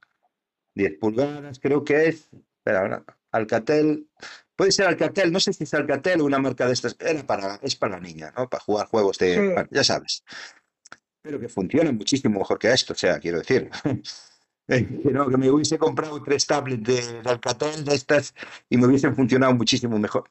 Que te quiero decir que a lo mejor dentro de año, año y medio queda inservible, por ese, por ese motivo, sí, porque sí que es verdad que aunque tú has dicho que, bueno, los dispositivos de Apple llega un momento en que no sacan actualizaciones y demás, eh, pues eso, que, en Android también ocurre lo mismo. Al final no sacan actualizaciones para tablets porque digamos que no es el producto estrella, ¿no? El producto estrella es el smartphone, ¿no? Como tal. O sea que la tablet, aunque sí que hay mercado, que no es lo mismo. No están tan encima tan pendientes de actualizar sus sistemas operativos para tablets. Creo, ¿eh? Desde mi punto de vista. ¿Qué es lo que me pasa a pero a mí? la hora, sí, a la hora, a la hora de comprar una, una tablet, sin duda sabemos que, que el precio que tienen las Sí, tablets de, las tablets, los iPads de Apple es bastante superior a una, una tablet Android. sí, pero también la a calidad es a la diferente. larga, claro, a la larga, y sabemos ahora mismo que el sistema operativo que lleva, que lleva las tablets de, de Apple, que es iPadOS, que es una adaptación del iOS de- del iPhone, está ya muy, muy centrado y se están muy enfocando, están eh, intentando eh, unificar todos los sistemas operativos de Apple, están intentando unificar iOS, iPadOS y lo que es MacOS, que sería el sistema operativo de los ordenadores, lo están todo haciendo, ya el ecosistema era cerrado de por sí, quieren hacer el, el de Mac, el último de Mac, el MacOS Ventura, tiene ya muchas, eh, las opciones de configuración ya es muy eh, iOS y iPadOS, o sea, ya están todo eh, unificándolo. Y la verdad es que un- una tablet eh, de Apple es una inversión sobre seguro, porque es una cosa que se va a actualizar, se va a actualizar hasta cierto límite, no quiero decir que tenga una actualización perpetua, y su funcionalidad va a funcionar muy bien, o sea, vas a tener un dispositivo que me parece súper interesante si te gusta la tablet para llevártelo como alternativa al portátil, sería pues mm, algo muy a tener en cuenta. Yo creo que sería algo muy interesante. El momento que me estaba llamando por aquí. Me estaba Ah, llamando, me estaba llamando Sergio, pero claro, estoy, estoy en directo, sí, pero, pero bueno, eh, voy a reproducir este audio y si quieres vamos con el, con el, bueno, porque es un tema que yo creo que con dedicarle 15-20 minutos y terminamos vale, el programa de hoy, creo que, creo que porque ya, ya hemos hablado de esto muchas veces, sí, pero está bien que lo hagamos porque llegan unas fechas complicadas, porque sabemos que sí, la gente se va a tirar a comprar, bueno, a comprar, entre comillas, porque la situación es la que es y las cosas están difíciles para todo el mundo, sí, es verdad, pero aún así siempre acabaremos picando en una en otra cosa, ¿sabes? Sí, Eh, quiero decir, a nivel tecnológico, aparatos tecnológicos o, o compras online sin tener nada que ver con la tecnología, ¿eh? ropa y cualquier otra cosa. Entonces también está bien que hagamos mención de estas cosas, ¿no?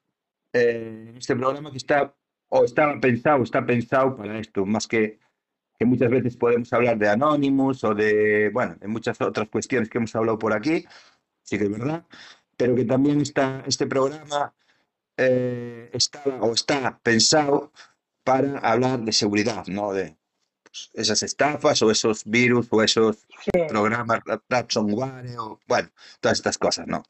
Entonces, bueno, eh, nada, repito, eh, reproduzco este audio, Sí, vamos a ver. Chicos, como habéis dicho que se llama ese, ese eh, uh, iba a decir ese, bueno, ese, ese ordenador, ¿no? El Siwi o algo así, es que lo estoy buscando. Chewy, Chewy. Chewy, Chewy. Es, eh, a ver que te lo deletreo, es S-H-I-W-I. Ujú. Espera, a ver. Te lo confirmo ahora, Miguel, espera. Es C-H-U-W-I. Chewy. Ujú, Chewy. Sí, los, eh, tienes tienda oficial en Amazon, ¿vale? En Amazon Sí, España hay tienda oficial de Chewy. Eh, a mí hace poquito me llegó, yo evidentemente no le hice mucho caso porque yo ya tengo uno en casa, como te he dicho, tengo uno que hace, pues no te quiero mentir, yo creo que estábamos, estábamos, estábamos confinados, o sea que no, no tiene más de tres años, creo que tendrá unos, si tiene, tiene tres años, no tiene más, ¿eh? Entre dos, tres años, yo creo que sí, más o menos. Estábamos confinados, me acuerdo, sí, en Semana Santa, evidentemente lo compramos vía online a la tienda de Chewy España por, por medio de Amazon. Y por aquel entonces a nosotros nos costó do- unos 234 euros. A una amiga que yo se lo recomendé una vez que lo tenía en casa, lo empezamos a utilizar y vi la calidad que para ese dinero no es dinero, o sea, quiero decir, por experiencia propia, eh, te lo digo, ¿eh, Miguel? Entonces se lo recomendé a una amiga que también se lo compró, a ella le salió un poquito más barato, cogió una oferta de creo que en torno a los 200 euros. Que conste, eh, que no estoy haciendo publicidad ni de la marca ni mucho menos, lo digo porque bueno, yo compré el producto, me salió relativamente bien, o sea, bien, no tuve ningún, no de momento no hemos tenido ningún problema con él, salvo alguna actualización que ha hecho Windows que había no sé, bueno, a quien le suene que le dejó de funcionar la impresora, pero por un tema de actualización de Windows, que esto se solucionó y demás, ¿no? Las actualizaciones típicas de Windows. Pero bueno, eso es un problema que no es del propio aparato en sí, ¿no? O sea, el aparato funciona a las mil maravillas, va rápido, eh, lleva un disco duro SSD de unos 256 gigas, 8 gigas de RAM. Evidentemente, no le pidamos tema gráfico, o sea, para jugar juegos sí que se pueden jugar, yo he jugado juegos, pero claro, evidentemente no está pensado para juegos, está pensado, pues bueno, puedes hacer una edición con Photoshop, puedes hacer una edición de vídeo, no muy potente, evidentemente no hablamos de 4K ni mucho menos, porque no es un ordenador pensado para esto, ojo, que quede claro, ¿eh? Eh, más bien para todo lo que es ofimática, multimedia y demás, perfecto. Y ya he dicho, sí que puedes editar pues con Photoshop, te lo abre y lo puedes correr. De hecho, pues vino con Windows 10, se actualizó a Windows 11, va fluido, va rápido, va muy bien. Y me llegó hace poquito a lo que iba una oferta de unos creo que 190, 190, poquito, o sea, para lo que es, o sea, por 190 incluso a veces no te compras un, dispositivo móvil, ¿no? Y estamos hablando de una pantalla, creo que, si no me equivoco, de entre 13 y 14 pulgadas. Tendría que ir a ver ahora a la habitación, coger el, el- Porque tengo varios portátiles, entonces no te sé decir bien. Pero bueno, fino, ultraligero, o sea, perfecto. O sea, yo creo que es perfecto para una persona que quiere hacer trabajos de ofimática, que no se quiera gastar mucho un sistema operativo, o sea, un portátil. Y yo os lo recomiendo. Podéis ir a Amazon, Chiwi España. Sí que es- este modelo es un modelo un poco ya, digamos, desfasado. Hablo un modelo de hace tres años y por eso posiblemente tenía ese precio de 190. No sé si ahora mismo estará. ¿Vale? Tampoco quiero que, que penséis que os quiero engañar, ni mucho menos. Tú míralo, Miguel, Y a ver, eh, tiene dispositivos tablet que, que, se- que tienen sistema operativo en, en Windows, ¿vale? Que llevan Windows 11, que se transforman en una laptop, digamos. Tiene cosas muy chulas, ¿no? Y, y relación calidad-precio bastante bien. Yo sería de los que, marcas chinas que pudiera recomendarte, sería Chiwi, eh, eh, la que yo, yo te recomendaría, vamos. No, no hay más. Pues, Sí, ¿y oye, puedes encontrar llama? muchas cosas, pero no van. ¿Y cómo se llama? Y, y hay opciones, ¿cómo se llama? Em, mm, tanto en portátil y, y otra y recomendación también muy interesante de eh, sobremesa. O sea, bueno, sobre, Sí, sí, sí, sí, sobremesa me refiero.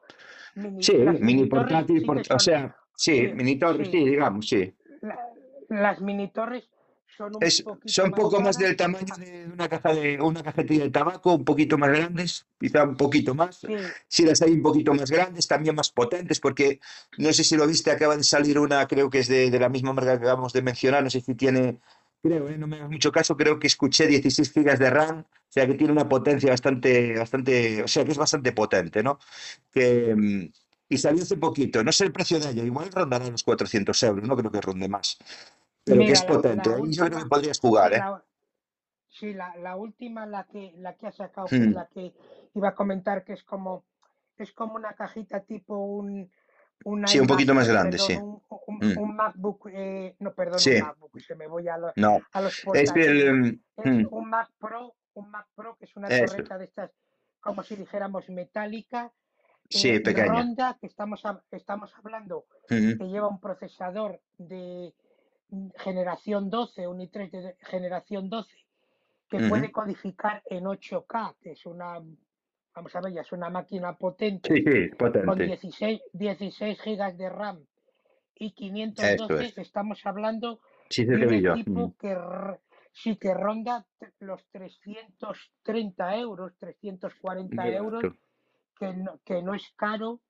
No, no, no, es barato. Además no hacen, prácticamente no hacen ruido, es silencioso, o sea, No, no, no, no, no. es una pasada.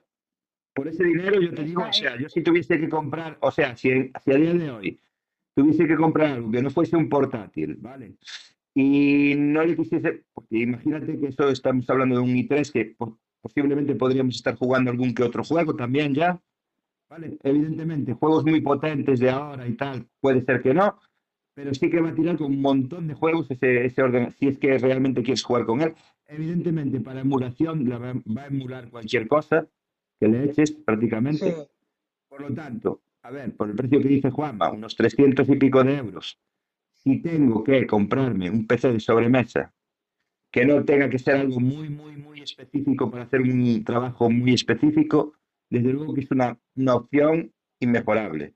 Es decir, como tú bien dices, Juanma, con ese equipo puedes estar editando en 8K, que esto ya son palabras, sí, palabras mayores. Normalmente ya no se edita en 4, en 8K, perdón, en 8K, ¿por qué? Porque no todos los televisores están preparados para, para, para 8K. soportan, Eh, lo claro, habitual, claro. claro, lo habitual son 4K y ya con eso ya te estás yendo, pero bien, porque 4K es una calidad de vídeo aceptable, muy aceptable. Entonces, salvo Sí, eso, que tú eh, trabajes como fotógrafo y hagas trabajos o hagas trabajos de vídeo y tengas que editar en 4K, normalmente la gente como nosotros suele hacerlo en 1080, ¿no? Mucho más. O sea, yo cuando edito un vídeo ya no pienso en hacerlo en 4K. Primero porque mi equipo no está preparado para eso, pero salvo eso, yo no, o sea, la mayoría de la gente creo que en 4K, porque muchas televisiones incluso ni 4K, ¿sabes? Ahí ahora ya empieza, ya empieza a haber más en los hogares de 4K y tal y cual. La mía es 4K, pero bueno, aún, aún así, cuando tú pones TDT o pones Netflix y tal, no todo el contenido es 4K, con lo cual, pues tampoco te importa mucho. claro. Y No, creo que, como que una, dices tú, es un equipo perfecto, o sea, perfecto, perfecto además, equipo, ¿eh? la verdad que es, que es, que es solvente, o sea, es un equipo sí, que sí, sí. yo a mí, yo a mí me parece, vamos a ver, que no se puede equiparar a lo mejor a un equipo de sobremesa, un Asus eh, de gaming o un, Juanma, o un MSI de evidentemente gaming, es lo claro. que es. No, no podremos inter- no podremos el día de mañana meterle de 16 a 32. No podremos cambiar el procesador a uno más potente. No podremos cambiar la tarjeta gráfica. Es lo que es. Dentro de lo que es, es potente. Puedes realizar trabajos como bien, dicho, bien dijo Juanma. Edición de vídeo, 8K, cuidado, palabras mayores. Vas a poder jugar bastantes juegos en este ordenador, ya te lo digo ahora. Porque muchas veces, pues... Pero sí que tiene sus limitaciones. Es lo que es. Es lo que es pero también el precio es lo que es, porque si yo me voy a un ordenador de unas características como 16 GB de RAM, disco duro SSD de 500, de 500 GB, eh, procesador mínimo, mínimo estoy entre los 800 y los 1000 euros, ¿eh? Eso claro, es que tenerlo en cuenta. Estamos hablando que lleva un procesador si no más. Generación 12 de, de, Intel, que en principio, vale, sí que no es un i7 o un, un i5, Hombre, claro. son y tres son de son gama entrada, pero estamos hablando de unos precios de 330, 340 euros, que es un en comparación con, con una No, torre. pero se- solo tienes que hacer una cosa, Juanma. Solo tienes que hacer una cosa, Juanma. Pasa ahora a internet y busca el precio del procesador, un procesador de bueno, eh, i3, ¿vale? De, ese- de esa misma gama. Vas a ver el precio que tiene. Luego pone placa, memoria RAM, em, gráfica, la caja, eh, la ventilación y vamos a ver a qué precio te vas. Claro, Está muy por encima de los 300, ¿eh? Pero muy por encima. Aún cogiendo una placa base porque claro, el problema muy está, básica, sí. vale, yo voy a, voy a irme a una, a una placa base sencilla, muy básica, pero pensar que cuanto más básica sea esa placa base, menos actualización podremos tener. Quiero decir que hay mucho. Ahora también cambió la cosa. Antes, antiguamente, era como decía yo, por ejemplo, comprabas una placa base más o menos normalita y a lo mejor solo te dejaba actualizar hasta 4 o hasta 8 gigas.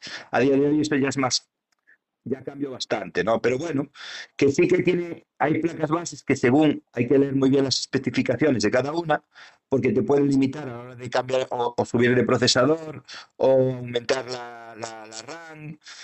Hay muchas cosas que hay que tener en cuenta cuando uno va a montar un PC, ¿no?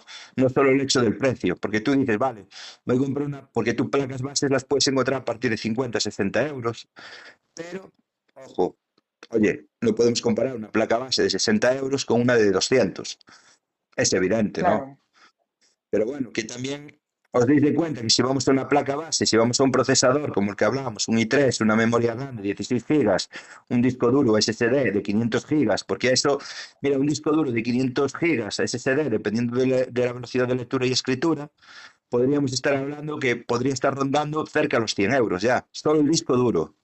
Luego hay que poner Sí. procesador, memoria RAM, gráfica, placa, eh, fuente de alimentación, em, la caja, eh, ventilación y demás, esos 300 euros no te llegan. Ya, os lo digo yo, no os llegan. No os llegan. No os llegan. Porque la fuente de alimentación así más baratita, así sencillita, a lo mejor de 450 vatios, a ver, por, por 15, 20 euros la, la consigues, pero ya son 15 o 20 euros. En una, en una fuente de alimentación sencillita, sin pedirle tonterías, ¿no? O sea, ese es el precio, más o menos, ronda ahí. Entre 15 y 20 euros, seguramente ahora subió un poquito el precio por todo lo que está ocurriendo, porque también desde China también está habiendo problemas con, con los periféricos, componentes de ordenador y demás. Bueno, ya sabéis. Pero bueno, yo creo que entre 15 y 20, y 20 euros una, una fuente de alimentación se encuentra a día de hoy, ¿eh? Luego, todo lo demás. Pero bueno, ahí está la cosa. Yo creo que es una buena opción, por 300 euros no vais a encontrar quizá nada mejor. Y luego, en, el tema portátil, si encuentras el mismo modelo que tenía yo, que, que lo, por, por 190 euros, creo que es perfecto, siempre que no le pidas o le vayas a exigir mucho. Eso también hay que dejarlo claro. Y bueno, si quieres, a partir de aquí podemos hablar, pues esos 10 o 15 minutillos ya para terminar el programa, tampoco extendernos mucho sí. a la gente que nos está escuchando y que nos puede escuchar luego en diferido. Ya sé que hemos hablado muchas veces sobre, ese- sobre, estos, sobre estos temas, pero a, a día de hoy, y bueno, ahora que se acercan estas fechas, ¿no?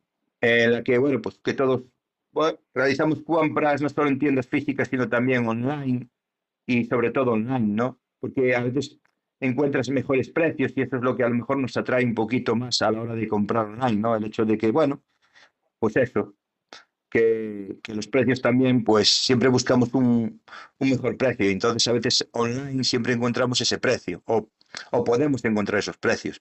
¿Qué pasa con todo esto? Pues bueno, al final lo hablábamos el otro día, creo que lo hablamos el otro día, el hecho de que, bueno, hay gente con muy malas intenciones que pueda coger una, una página web de prestigio, una tienda online, clonarla, que no es tan difícil, y luego bueno, pues subirla o ponerla en funcionamiento para que la gente pues pueda o haya gente que pique a la hora de comprar en estos lugares y lo que hemos hablado muchas veces, normalmente este tipo de estafas, digámoslo así, entre comillas, estafas o, o timos, no sé cómo a lo mejor denominarlos, vale, eh, suelen venir de países donde España, y lo hemos dicho muchas veces, no tiene ningún tipo de tratado con, es- con este. Y luego, sí, tú puedes poner una denuncia, evidentemente estás en todo tu derecho, de hecho, pues te dicen que, bueno, poder puedes hacerlo, el problema está que esas denuncias suelen caer en saco roto, por esto mismo que he dicho, que no hay... Entonces, mucho cuidado, que, bueno, lo decía Juanma, a la hora de... hay que verificar estos lugares, estos sitios web. También os fijaréis que cuando, dependiendo en qué sitio cliquéis de la, de la página, posiblemente no funcione, porque Normalmente solo funcionan esos productos que llaman más la atención por precio y porque normalmente suelen ser productos que son muy demandados en, en Navidades, por ejemplo. Ocurrió mucho que yo lo había comentado o lo hemos comentado por aquí con, con la gente, el tema de la Play 5, un producto muy demandado en, en, en el momento en que vivíamos la, el tema de la, del confinamiento y la pandemia y que no estaban llegando componentes. Entonces Sony a la hora de sacar eh, estos en la Play 5, ¿no? Estaba teniendo problemas de, de stock. Entonces prácticamente se contaban con los dedos de una mano, la gente quería obtener la, la consola, a precio de lo que fuese, y hubo gente que compró en sitios como los que estoy mencionando, a precios de 900, bueno, incluso de 600 euros, ¿no? Precios que a lo mejor no correspondían con lo que es el producto, porque creo que de salida, y corrígeme Juanma, había varias había un par de versiones, la, bueno, y creo que una de ellas andaba rondando, creo, cerca de los 900 800 o 900 euros, no sé muy bien ahora mismo. Pero sí es verdad que los deja a precios que, que te llaman la atención, ¿no? Decir, bueno, pues 500 o 600 euros eh, tienen stock, bueno, pues te lanzas. Y al final lo que, lo que obtenías era nada, o sea, no te llegaba ni, porque en muchos casos, pues sabemos de gente que ha dicho, bueno, pues me llegó un paquete con una piedra dentro. No, en este caso ya no te llegaba ni paquete, vamos. Y, Sí, yo, y bueno, sí, y un poco sí, por, remar- sí. por, remar- ujú, por remarcar un poco el tema de, de estas tiendas que a lo mejor puede ser a lo mejor más dudosas o que eh, tienen estas ofertas más atractivas y demás, que lo comentamos también en otro programa y un poco para que lo tengan en cuenta, que, que recurran siempre a, a una página web que la comentamos en otro programa que se llama, la URL es desenmascara.me, que simplemente en la página web donde estéis os vayáis a adquirir el, el producto que sea, ya sea un producto tecnológico, un producto de, de moda, un producto de cosmética y demás, en, esa, en esa página desenmascara.me tiene una barrita de donde tienes que meter la URL, automáticamente pinchas en el botón que pone para buscar, como si dijéramos, eh, pone eh, verificación, pinchas y en un minuto, entre un minuto y cinco minutos, comprueba toda lo que es la estructura de la página web esa. No estamos hablando de Amazon y demás, sino de una, una página que realmente pues hayas eh, encontrado y no sepas si es verídica o no.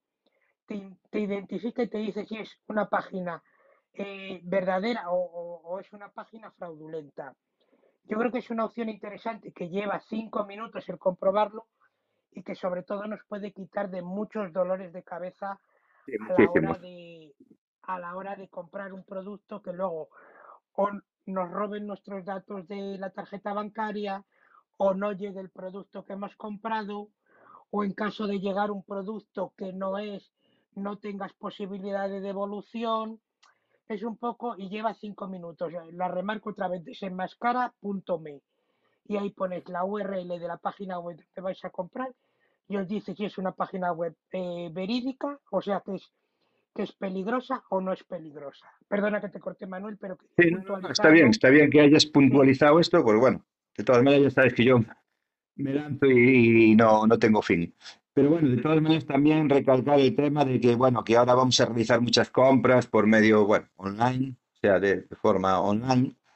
Y bueno, pues esto evidentemente es sabido por todos aquellos que se dedican a lo ajeno y vais a empezar a recibir un montón de SMS, eh, creo que está a la orden del día, creo que esto ya a poca gente creo que coja, bueno, eh, con la, con la guardia bajada, creo, vamos, habrá, siempre hay gente para todo, ¿no? Siempre, mira, el otro día eh, estábamos en casa, me llama mi mujer y me dice, mira, me, me llegó un, un, un SMS de Hacienda. Dice, ¿te has fijado bien?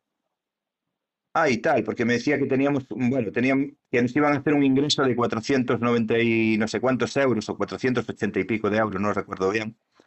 Por medio, pues un mensaje que te enviaba Hacienda para decirte que te tenía que hacer un ingreso de 480 euros. Y un enlace. Evidentemente lo que quieren es que pinches ese enlace. Le dije a mi mujer, pero cuidado, no, porque tú ves el dinero y a veces se te nubla la mente. No, y bueno, pues oye, pero no.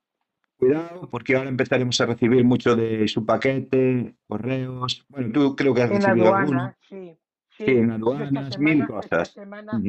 esta semana he recibido uno de, de correos que me pone que su paquete está retenido en aduanas y tiene que hacer un ingreso de 2,99. Es Sí, la misma, la mecánica la están utilizando, la hacen para todos, para, sí, a mí para todos me llegó este de Hacienda, ¿eh? Bueno, a mí no, a mi mujer le llegó el de Hacienda.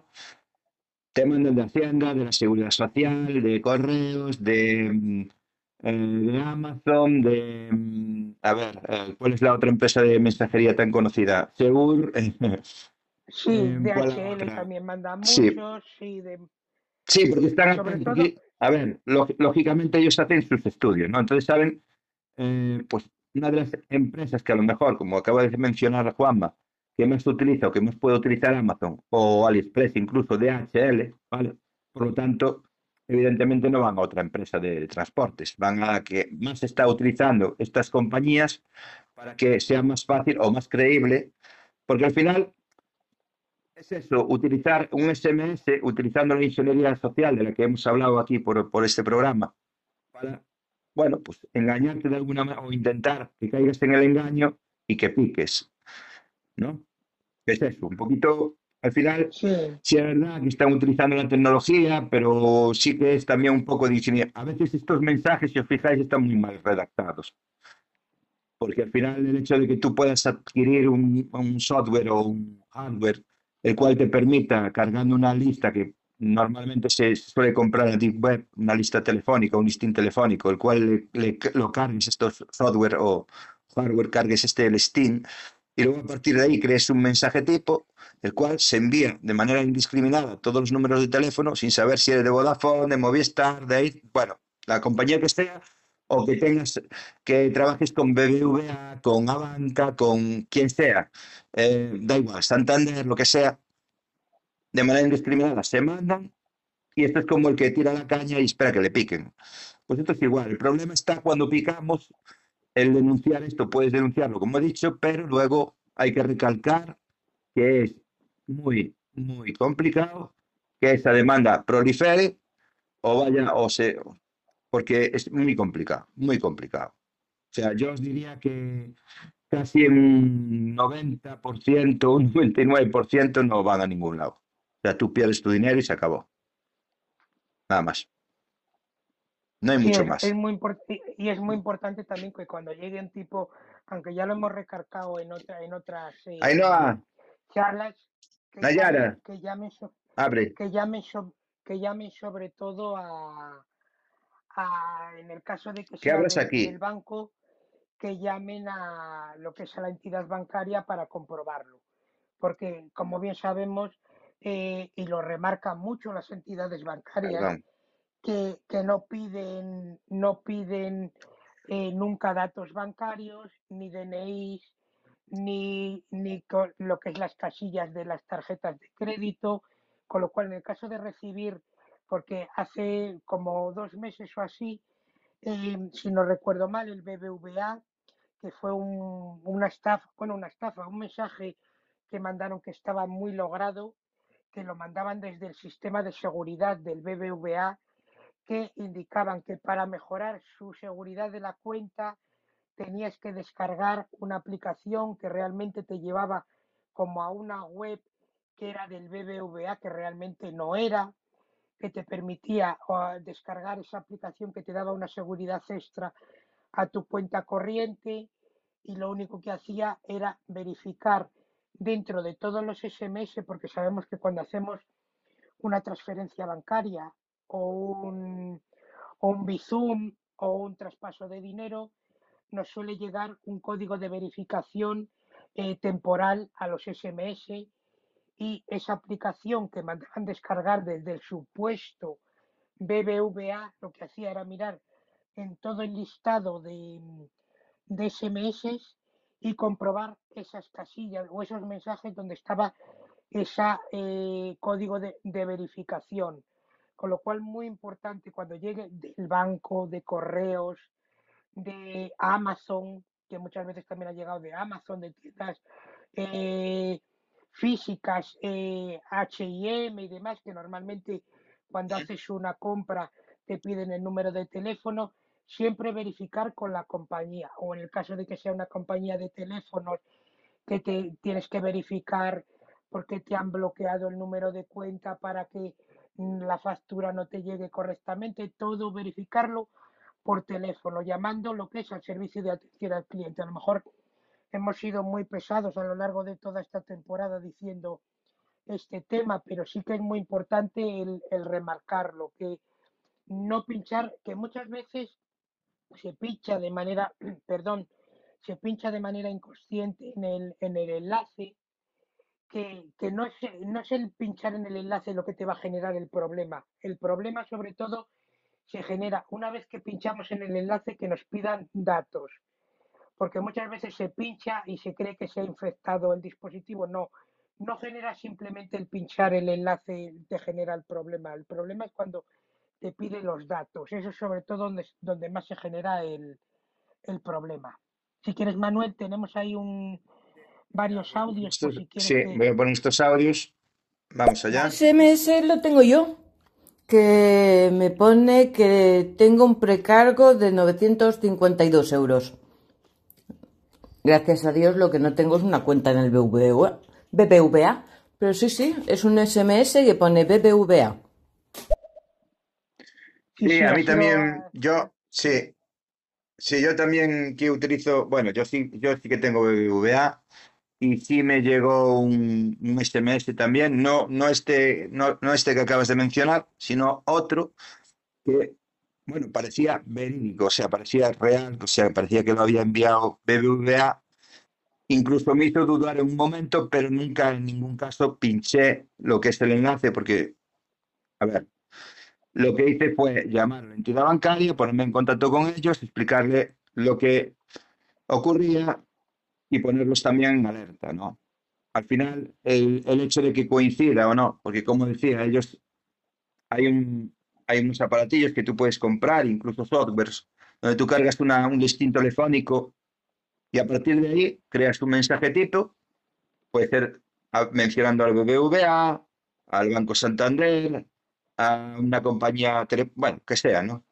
Y tú los envías. Luego, bueno, puede ser o no puede ser, que piquen o no. Bueno, es como tirar la caña y esperar a que piquen. Un poquito así, pero a mí sí que me llevo del BBVA, yo también, yo sí que tengo este, este, yo, entre las que uso, una de ellas es el BBVA, y coincidió, y realmente cuando te llega parece que realmente es un mensaje enviado por el BBVA, pero no, no tiene nada que ver.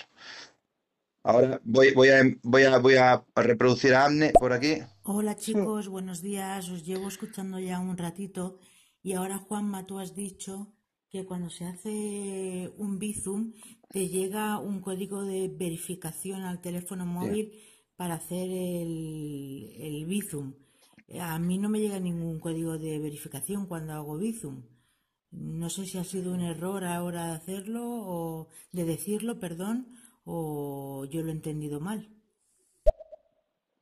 No, lo- sí, lo, lo tenía que haber especificado. El, el Bizum, sobre todo, te llega el SMS a partir de cierta cantidad.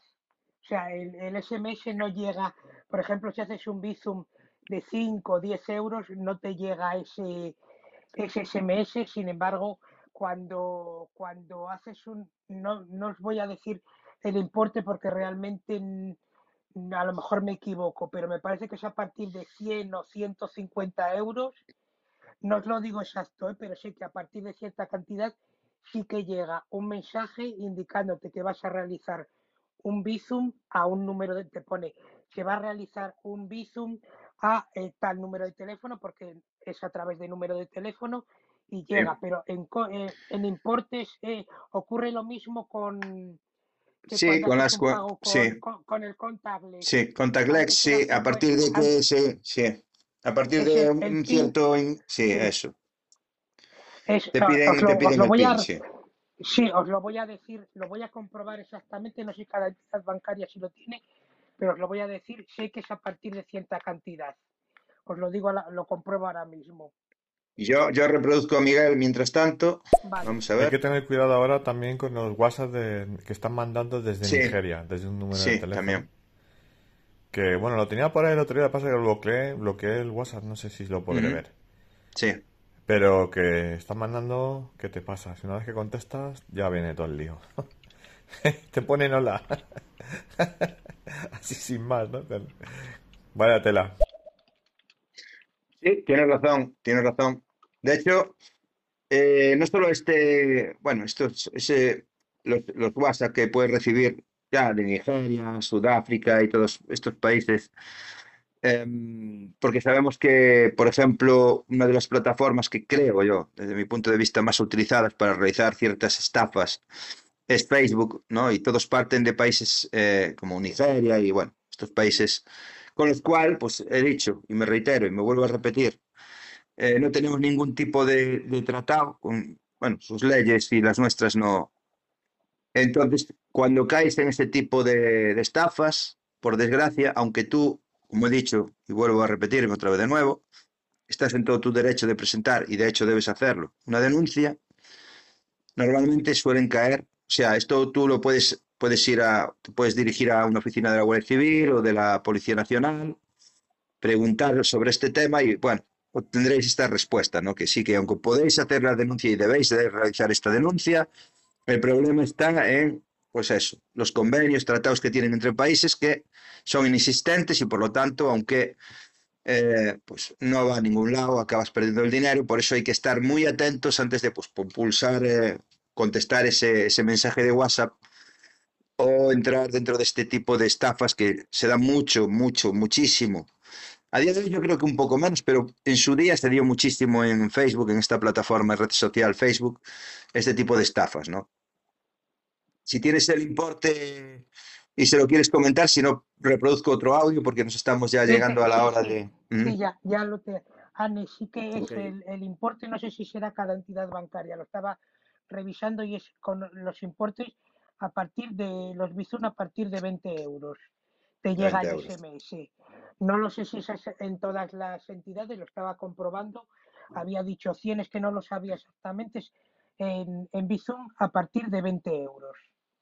No sé si a lo mejor el Bizum, el Bizum que, que has realizado era superior a su importe y no te ha llegado, pero es, es 20 euros. Si nos lo puedes confirmar en, con un audio para ver si era ese importe, era inferior o superior a ese importe, pero en principio a partir de 20 euros tiene que llegarte un SMS de, confirmación. Lo mismo ocurre con las em, eh, cuando haces compras en Amazon a partir de cierto importe y en transferencias bancarias también requieren un, un SMS de verificación, aparte de las casillitas que suelen llevar por detrás las tarjetas estas de coordenadas de las tarjetas de crédito y de débito. Si nos lo puedes confirmar, a lo mejor me equivoco, pero sabía que era, yo creo que era, me he equivocado, dije 100, pero eh, lo he estado comprobando ahora y son 20 euros. Vamos, vamos a poner el de azul ahora. Vale. Voy allá. Sí, sí, sí, sí. Mm, claro, porque además no viene con un teléfono, viene con BBVA. Sí, justo. Pero claro, recargo de tanto. Es que a mí porque incluso a mí me podría hacer dudar, pero yo llamaría a la compañía. Pero yo que sé, alguien como mis padres, si estuvieran solos, problema de Sí, esto es es que muy también per- utiliza sí. mucho el tema de, a ver, em, la- hablamos de ingeniería social, copywriting, el, el generar mediante un texto cierto tipo de, de deseos, como por ejemplo el de necesidad de, de inmediatez y todas estas cosas. Bueno, son cosas que, bueno, aquí nos vamos a extender hablando de esas historias, pero sí que te pueden generar ese miedo. O sea, son textos orientados como, digamos, esa ingeniería social que se utiliza para llegar a un fin, ¿no? Eh, sea de una manera presencial, como hemos hablado por aquí, ¿no? Que incluso llegando a presentarse a la empresa y por medio de, de la ingeniería social acceder pues, a equipos informáticos, bueno, etcétera, etcétera. Aquí también utiliza un poquito, juega un poquito con esa ingeniería social, de generar una necesidad o inmediatez, porque pues, te han cargado 900 euros o sea, algo que te genere un miedo, que, que, que quieras ya, o, o te obligue o, o te impulse a pulsar ese, ese link, ¿no? Ese, ese enlace. Y juegan mucho con esto. Evidentemente, cuando cogen una persona muy mayor, lo que generan estas personas es miedo, ¿no? Porque yo lo sé por mi suegra, que a veces le llegan esos mensajes, lo primero que hace es llamarme, mandarme un WhatsApp, oye, que me llegó esto, mira, mira, mira, mira, ya nerviosa, porque, pero que utilizan esto para, bueno, pues llegar a su fin, a, a conseguir este objetivo, ¿no? Que es este al final. Pero bueno, eh, ellos saben a quién están enviando el mensaje, ellos hacen un mensaje tipo y evidentemente eh, ese mensaje que nos llega pues puede causar un efecto u otro dependiendo de, de la persona, ¿no? O sea, a lo mejor el Juanma cuando le llega ese tipo de mensaje pues le genera pues indiferencia total, no le produce ningún... Y hay otras personas que les llega pues le producen ese miedo, ese, esa preocupación porque...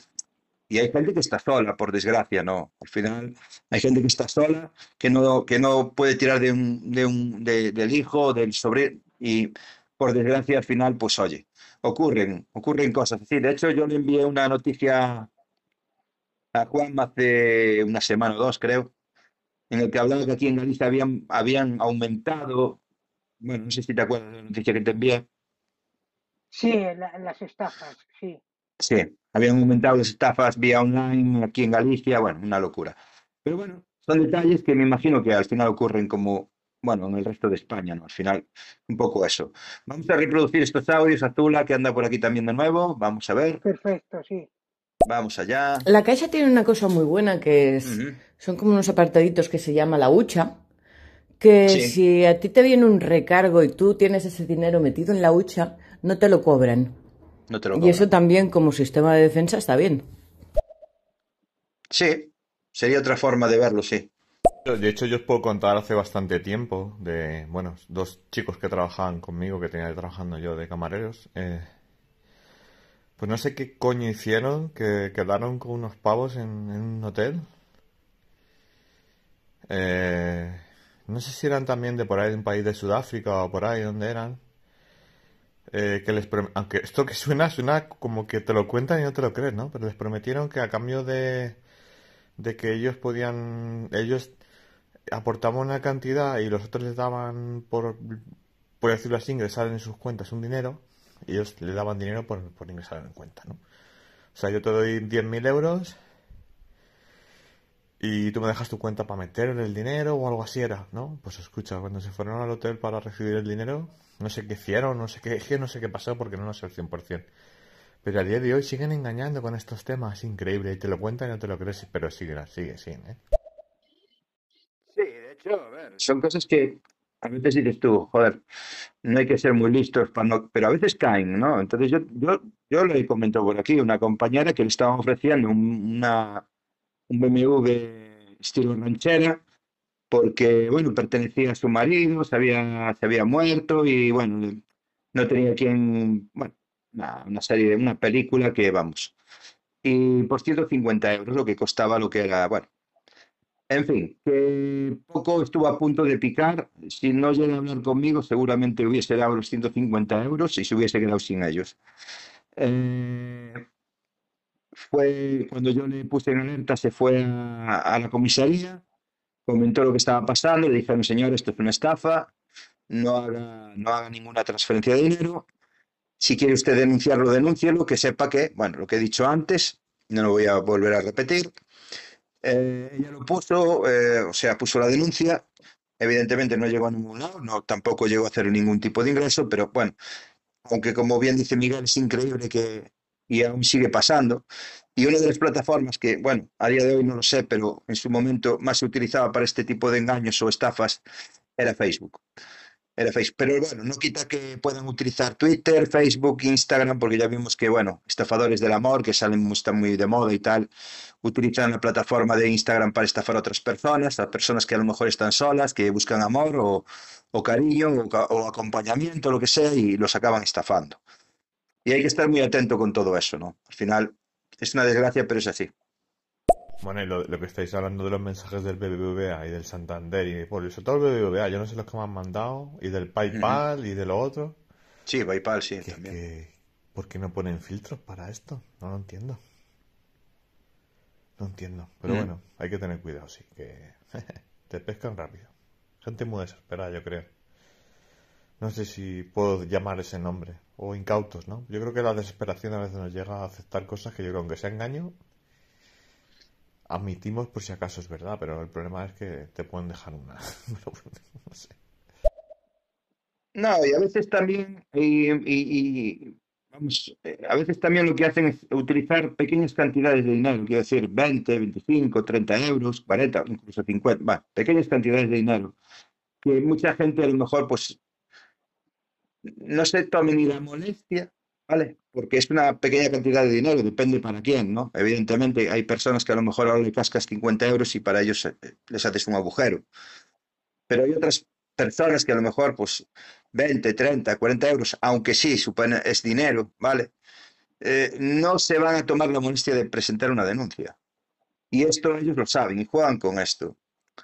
Porque a lo mejor ahora te, te estafan 20 euros y pues no vas a llevarte el rompedero de cabeza y el tiempo que vas a perder en poner una denuncia para aquí para allí y mira, que le den por el culo, a los- hablando mal y pronto, perdonadme, que le den por mucho a los 20 euros. Y no acabas denunciando. ¿Qué pasa? Que son 20 euros tuyos, del vecino, del otro lado, y al final no son 20 euros, igual son 2.000 o 200.000 euros. Pero bueno, que juegan mucho con esto, juegan con todo, ¿no? Ellos, los que se dedican a lo no saben lo que hacen. Pues mira, ya tengo el número Sí. que empieza por 234 y el móvil es o el teléfono 704, ta, ta, ta, ta, ta. Ese, cuidadito. A mí lo que me gusta es, es que te pone amor, ¿sabes? En, en el, lo miré, digo. Y te pone amor, ¿sabes? ¿Lo mandan para la gente Sí, claro. sola o qué? Increíble. Te ríes, ¿no? Pero hostia, te pueden liar una. Sí, pero por ahí pica mucha gente, ese es el problema. ¿Qué tal? Estamos, Juanma. Un saludo, fenómeno. Muy buenas, Lord. Un saludo a todos. A ver, que yo quería preguntar. Hay una cosa de estas, ¿no? Que para las. Pues todas las agencias estas de publicidad que te llaman o de. O de alguna compañía de teléfono para que te cambies y demás, ¿no? Está lo de la lista Robinson, ¿no? Que tú te puedes apuntar y dejarías de recibir mensajes, ¿no? Y creo que si te siguen llamando, pues que es denunciable y demás, ¿no? Tú puedes, oye, como que me he apuntado a la lista, tal, ¿no? O sea, yo es para que no me mandéis esto y si me llamáis, pues os denuncio, ¿no? Y para estas cosas que recibes así mensajes de, oye, que estás por recibir un paquete de Amazon, ¿no? Y dices, mentira, no, yo no pido por Amazon, no, no he pedido nada, ¿no? Que sabes que son unas estafas, ¿no? Oye, has ganado un premio de tal, ¿no? Para eso no hay una manera de denunciarlo, no vale lo de la lista Robinson o, o para que tengan el registro de la IP donde mandan pues el mensaje y así, ¿no? Más que nada para estar un poco alerta, ¿no? ¿Cómo se cómo lo prevé uno, ¿no? O igual ya lo habéis dicho y me he llegado tarde.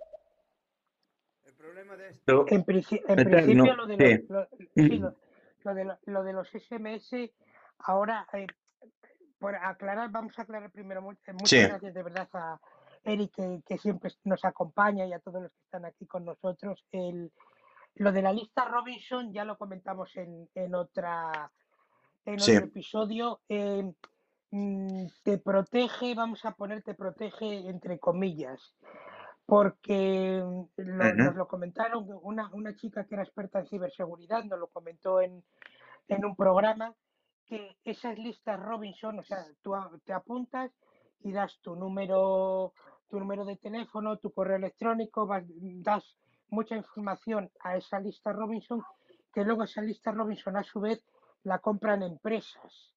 Esas empresas luego eh, saben que a ti no te pueden llamar porque es denunciable, pero pueden utilizar otras vías para ponerse en contacto contigo, que son a través del A- SMS, a través, aparte que, a través que de... Claro, sí, aparte que hay que mencionar una cosa, que evidentemente, y tener muy claro que el que manda este tipo de mensajes no pertenece, no, no pertenecen a ninguna no empresa. es una Quiero decir, empresa. Son delincuentes, entonces están fuera de todo cauce legal. Quiero decir, la lista Robinson es quizá lo que menos les, les afecte, por no hablar de lo que sí, estábamos hablando ya desde el principio, que, a ver, eh, eh, normalmente parten de países donde no hay ningún tipo de tratado o convenio con ellos, con lo cual ellos esto también lo saben. O sea, que el que se dedica a lo ajeno, como he dicho antes, tiene bastante información. Quiero decir, eh, si tú, Eterno, o Azula, o Anne, o cualquiera de los que estamos aquí, quisiésemos obtener un, un listín telefónico, ¿vale?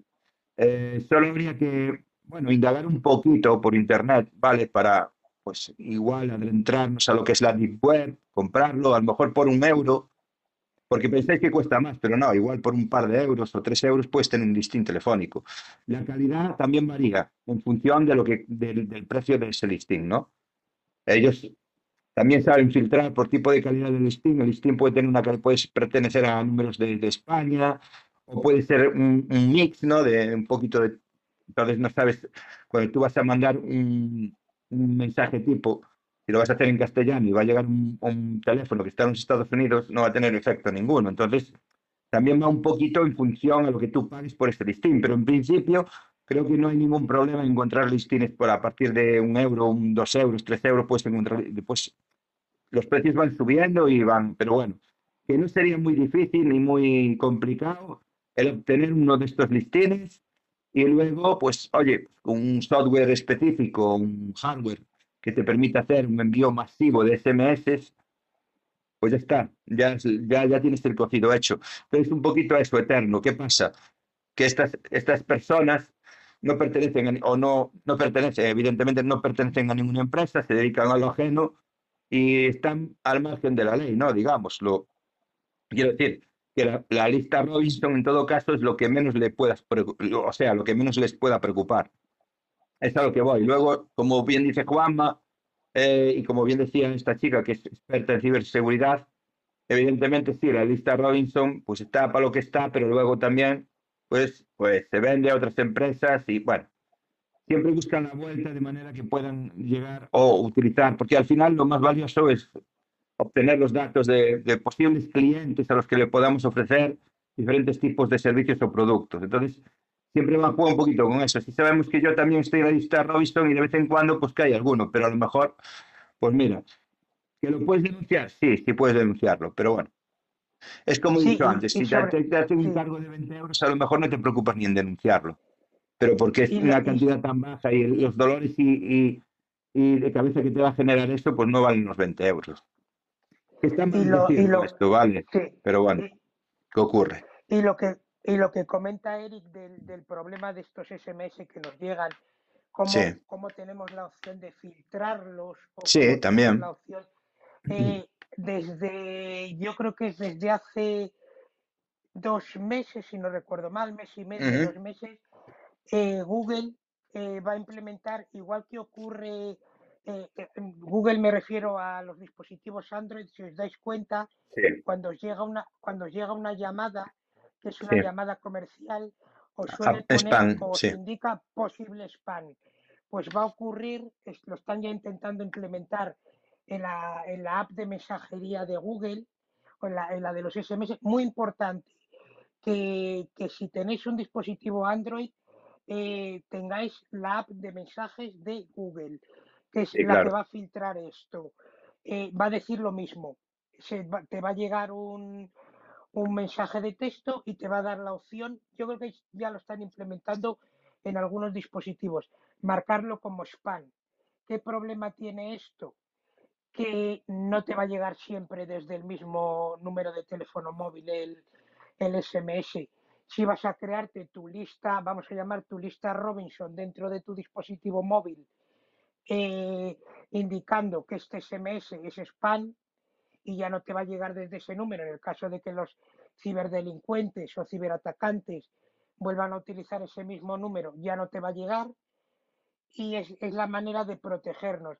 Hay una aplicación que sí que está utilizando la gente, que sí que dicen que funciona bastante bien, yo no la, no la he probado al 100%. Eh, la, se llama, em, no tiene por qué ser de, de ¿cómo se llama? De, em, no tienes por qué ser de Pepefon. Os voy a decir que la ha desarrollado Pepefon. No tenéis por qué ser usuarios de Pepefon. Es una aplicación gratuita que han implementado ellos que se llama Pepe Escudo. La comentamos, si no recuerdo mal, en otro programa Que te permite filtrar tanto las llamadas spam como los mensajes. como los, SMS. Se llama Pepe Escudo y está en la tienda de tanto de dispositivos Android como de dispositivos iOS. Con lo Sí, cual sería una manera, sí, una manera de poner la barrera. Y perdona Manuel que simplemente antes de que Sí. se me pase, que, lo- que lo he estado comentando con, con Anne eh, por, por mensaje privado, Sí. eh, sobre el tema del SMS de- del Bizum. eh, no todos los bancos, no todas las entidades bancarias No. os van a mandar un, un em- SMS. Lo dije que era un SMS a todas las entidades. No, porque Ella, sí, ella, cuando lo sí, dijiste, ella, Juanma, mira, cuando lo dijiste, sí yo me di cuenta de que, por ejemplo, yo en mi caso, yo he hecho algún pago por encima de los 20 euros, a mí no me ha llegado, pero entiendo y, y que es por, por cuestiones de según qué entidad bancaria. No, no, no, es, No, es más que por pues a mí no me ha llegado. No, lo ha comentado, lo ha comentado Anne, lo- que los- le mandé el enlace donde había sacado la información. Eh, hay a, a bancos, por ejemplo, yo en el banco que sí que me llega un SMS, y lo voy a decir, que es. Unicaja, Uni- Univía, Sí. Unicaja Banco manda SMS, y el banco que tiene Anne, no sé realmente qué banco es, tampoco quiero andar diciendo ni Sí, banco ni nada, ujú. es a ella le llega que tiene que meter un pin de firma, que es lo mismo. O Sí. sea, eh, unos, ba- unos bancos mandan el SMS con ese código automático que tiene una caducidad y a ella por un importe superior a 20 euros le llegó un PIN que es más o menos, que sí que te van a pedir una verificación. No, no lo Ok, ok. puntualicé, tenía que haberlo, tenía que haberlo puntualizado, que no a todos va a llegar un SMS, sino que pedirá a lo mejor una coordenada de la tarjeta de crédito o un... Te, tiene que pedir algo una para verificación, determinado vamos. Sí, eso es. Perdona que te corté, Manuel, pero quería No, no, no, no, sí, no, si te corté yo a ti, lo que pasa que, que estaba, que supongo, bueno, no lo sé, en mi caso, por ejemplo, yo cuando hago un Bizum o no suelo recibir ningún, o sea, ningún parámetro de seguridad tan mayores que, que hagan que ese Bizum sea, se complete, no quiero decir, si voy a hacer una transferencia, que así se llama, no sería una transferencia por medio de Bizum. Sí, superior a los 20 euros, 25, 30, 40 euros, 50, lo que sea, llegue una o sea, llegue un, como un doble factor para se- que, que sea segura esa, esa transferencia, ¿no? En mi caso no me ha pasado. Sé si en un futuro pues esto ocurrirá. Me imagino que, bueno, lo suyo, como, como dices tú en Contactlex, por ejemplo, cuando haces un pago con tarjeta, también depende, a ver, hay, hay en ocasiones que a lo mejor pagas eh, más de 20 euros, pero pagas algo que vale más de 20 euros y no te pide PIN, y hay otras ocasiones en las que ya has realizado diferentes compras con este sistema y aunque esa compra sea de 10 euros, te va a pedir el PIN. Porque hay un- como un tope, como un... Sí, porque a mí me ha pasado, ¿no? De estar pagando con, con la tarjeta o con el móvil, ¿no?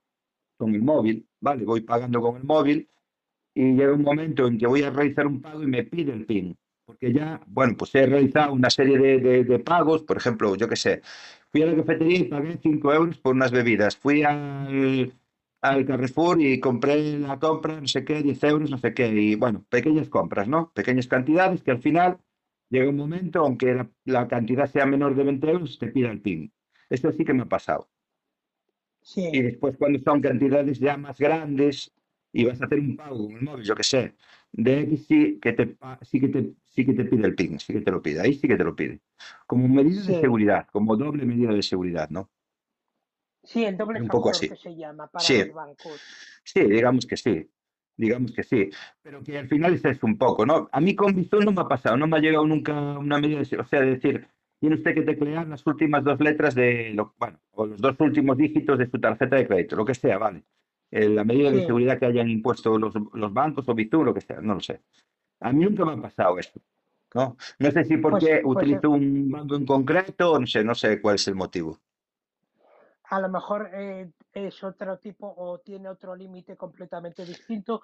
Claro, Yo claro. sabía, la cantidad no la, no la sabía exacta, sabe- la he comprobado ahora que era mm, 20 a partir de 20 euros, no sé si todas las entidades será a nivel de todas las entidades Sí, de hecho, de hecho, en las tarjetas de crédito creo que ese límite también está establecido en 20 euros, porque sí que mm, lo habíamos dicho, ¿no? Que con un datáfono era posible a distancia hacer o realizar un cobro a- a- porque a de eh, sal- sí, salieron una- un, un estilo de, de tarjetas que hacían como de cortafuegos que debías llevar en la, en la- en la- o que debemos. Ya hay carteras que ya traen ese sistema incorporado.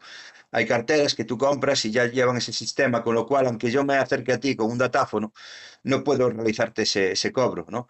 Ese cobro debería ser menor de 20 euros porque si no, no se realizaría. Pero si es, si es menor de 20 euros, por ejemplo, 10, 15 euros, te lo puedo cargar a distancia. No necesito que, ¿sabes? Si yo me acerco y tú llevas una tarjeta de crédito en el bolsillo, hablo de tarjetas de crédito, ¿no? No de móviles. Sí, Entonces yo podría cargarte eh, un, bueno, te, te podría hacer un cargo a cuenta, ¿no? un cargo. sí. ¿Qué pasa? Sí, que ya hay carteras, como he dicho, que vienen con, bueno, con este sistema para impedir de que te puedan hacer un, un cargo o incluso puedes comprar una serie de tarjetitas que puedes llevar una tarjeta para evitar esto.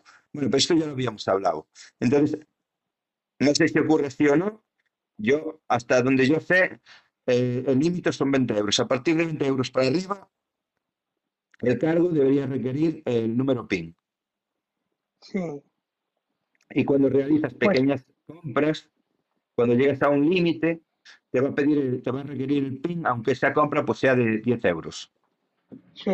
porque ya supera un límite de acciones o Sí, de yo- transacciones. Sí, yo en principio no, el- no lo sabía, lo he comprobado ahora todo y, y Anne me ha confirmado que no le llega el SMS, pero sí que le llega com- como que tiene que hacer un tipo de firma a través de un código que le llega o algo a través de su propia aplicación del, del banco. O sea que tiene, sí que tiene, no sé cómo lo habrán implementado, supongo que cada banco lo habrá implementado de una manera, pero es así. O sea, era, sabía que tenía un, un límite, no quería, me equivoqué al decir que era solo a través de SMS, sino que se hace a través de otros sistemas de verificaciones paralelos en función de la entidad bancaria. Pues si quieres reproduzco este audio y ya nos vamos despidiendo porque ya Bueno, estamos muchachos, nos vemos. Cuídense mucho allí donde estén. Hasta otra. Mucha- muchas gracias, Muchas Miguel, gracias, igualmente. Miguel. Eh, nada, pues creo que hasta aquí el programa de hoy, porque ya estamos llegando al, ya superamos el límite que hoy habíamos hablado en muchas ocasiones, pero bueno. Eh, también es agradable comentar y charlar un poquito y tuvimos bastantes audios que también hacen más ameno el programa y también hace que, bueno, pues también se extenga un poquito más porque al final nos gusta reproducir todos los audios que nos llegan. Y, y nada, eso que eh, muchas gracias por acompañarnos, a todos los que estáis ahora y a los que han pasado por aquí, a todos los que nos van a escuchar después luego en diferido, una vez colguemos este programa en, en las diferentes plataformas. Muchas gracias a todo el mundo. La verdad que es que fue un programa diferente, teníamos pensado hablar de Anonymous. Lo que sí que yo esta semana he estado bastante liado, no he podido tampoco y para hacer un programa de cualquier manera, pues prefiero ni, ni hacerlo. Me gustaría el próximo fin de semana hablar eh, sobre Twitter, eh, sobre Twitter y sobre Facebook, sobre todo lo que está ocurriendo, sí, sobre redes sociales. Eh, ¿cuál será? Porque vemos que, eh, bueno, pues todo esto está cambiando un poquito en torno a lo que se refiere al mundo de las redes sociales y todo esto, ¿no? Las nuevas que van llegando, plataformas descentralizadas, que, bueno, tienen un uso similar o muy parecido a lo que es una red social, ¿no? Sí, es verdad que algunas te pagan igual por lo que está pasando ahora también, me imagino que los que estéis por aquí, seáis usuarios de redes sociales, sabréis que TikTok ha sacado una nueva, bueno, digamos, sí, red social llamada Node, ¿vale? Eh, la cual te Que te paga por paga. utilizarla. Sí, en un principio te está pagando por, primero, eh, recomendársela a otros usuarios o compañeros, amigos que metan tu código y mm, te pagan mm, cada vez que estas personas que han, pues, han recibido esta, sí, acceden a la plataforma y hacen algún tipo de acción, ¿vale? Entonces, sí nos gustaría hablar de todo esto, un poquito también de, bueno, de cosas que van a suceder o que pueden estar sucediendo ya sobre bueno, lo que refiere a las redes sociales, como, bueno, que se comenta que posiblemente Twitter pueda llegar a desaparecer, yo no lo sé. Eh, me gustaría hablar un poquito de todo esto en el próximo programa, si, si os gusta este tema o queréis saber un poquito más sobre esto, lo que se viene en un futuro en lo que es las redes sociales, porque están cambiando mucho. Sí es verdad que a algunas les ha hecho mucho daño el hecho que ciertas empresas eh, hayan adquirido pues, la compra de estas plataformas o redes sociales, como en el caso de Twitter o, o en el caso de Instagram. Pero sí que se vienen cambios y, y, bueno, se está viendo, ¿no? La gente que, bueno, soléis utilizar redes sociales para comunicaros con vuestros amigos o familiares, os daréis de cuenta de que, bueno, están cambiando y van a cambiar aún más, ¿no? Entonces queríamos hablar de esto y, bueno, el futuro que puede depararles, o como en el caso de Twitter, que muchos hablan de, bueno, posiblemente desaparezca. Yo tengo mis dudas que alguien compre una, una red social, una plataforma como Twitter para hacerla desaparecer, porque creo, si no me equivoco, fueron 40 mil millones de, de dólares o 44 mil millones de dólares como para tirarlos a la basura, no sé.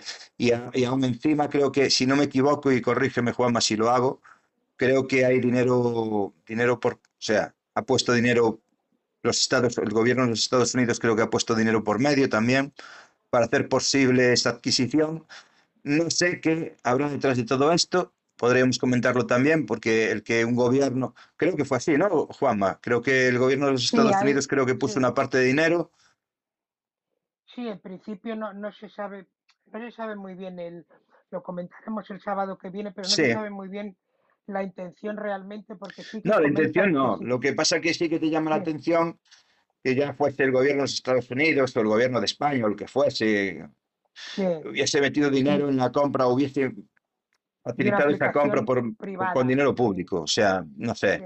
Me llama mucho la atención eso, ¿no? Y no creo que los gobiernos de los Estados, el- bueno, el gobierno, no los gobiernos, sino el gobierno de los Estados Unidos está haciendo una inversión de pasta bastante gansa. Creo que, no sé si 15 mil millones de dólares, creo, pr- provienen de- del gobierno de los Estados Unidos, creo, ¿eh? Si no me equivoco, vaya a invertir una, una, una cantidad de pasta, como he dicho, tan gansa como para después, eh, bueno, que a lo mejor sea el objetivo, pero no creo que haga falta tanto dinero como para tener que tirar abajo una red social como Twitter, comprarla para echarla a la basura. No lo sé. Pero esto lo estaremos hablando, a ver qué cada uno opináis sobre este tema. Y nada, pues que tengáis todos un buen fin de semana, que muchas gracias por acompañarnos, que ya lo he dicho, que tengáis eso, un buen fin de semana. También para ti, Juanma, un buen fin de semana para ti. Muchas gracias por acompañarme. Como todos los sábados, a muchísimas, muchísimas gracias. eso es un Y poco más y, de y, añadir. y cual- y cualquier duda que, que tengan o cuestión que quieran decirnos, que estamos a su disposición, tanto por aquí, por, por Redes nos sociales, escribir, por Instagram o por donde deseen, que nosotros si, si tienen cualquier duda sobre el, el tema este que hemos puntualizado del Bizum, alguna Ujú. aplicación en concreto o algo, que pueden preguntarnos o, o que lo comentemos en, en un programa posterior, que nos digan un tema que les interesa que tratemos, que para nosotros sería un, un placer incluso, investigarlo y sí, tratarlo. como tú estás, como tú muy bien estás diciendo, incluso no solo proponernos temas, sino si, si alguien quiere participar en alguno de los programas debatiendo algún tema en concreto que le parezca interesante, que nos lo haga saber que no hay ningún problema en, en que se suba con nosotros aquí y pueda estar o podamos debatir o podemos comentar ese tema que, bueno, tiene, que es un espacio abierto a todo el mundo, ¿no? Al final es Sí, esto, un poquito que, bueno, lo hacemos entre todos y al final es agradable que nos enviéis vuestros audios con preguntas o con, con respuestas, con lo que sea, ¿no? Que al final, pues, oye, también lo hace más dinámico, más... Y ese, ese es el objetivo, ¿no? Al final también, eh, como decía antes, casi al principio, hablar, hablar, hablar por hablar, perdón, está un poco pensado también en, bueno, pues dar una voz de alarma sobre diferentes situaciones que ocurren, ¿no? Porque al final, como he dicho muchas veces, faltan espacios de los que, igual espacios que realmente tengan más peso, ¿no? Que, que yo y Juan estemos aquí hablando y comentando la jugada y espacios ya, digamos, no, no sé, oficiales, ya, llámale como quieras, que, que pongan en alerta a la gente y puedan dar más información de la que podemos dar nosotros, a lo mejor con más base. Y faltan estos espacios, la verdad. Y en fin, sí, solo nosotros sí, sí, intent- sí, intentamos intentamos poner eso, pues, sí. nuestro pequeño grano de arena y, y, intentar sobre todo pues alguna duda o algo, sobre todo las cosas que salen en el día a día de la semana, de las eh, estafas o alertas que salen, pues ponerlas aquí sobre la mesa y, y darles visibilidad por si alguien eh, ha caído en ellas o, o le ha llegado Sí. ese SMS o esa- ese correo que sepa que realmente es una estafa o cómo poner No. un remedio a eso.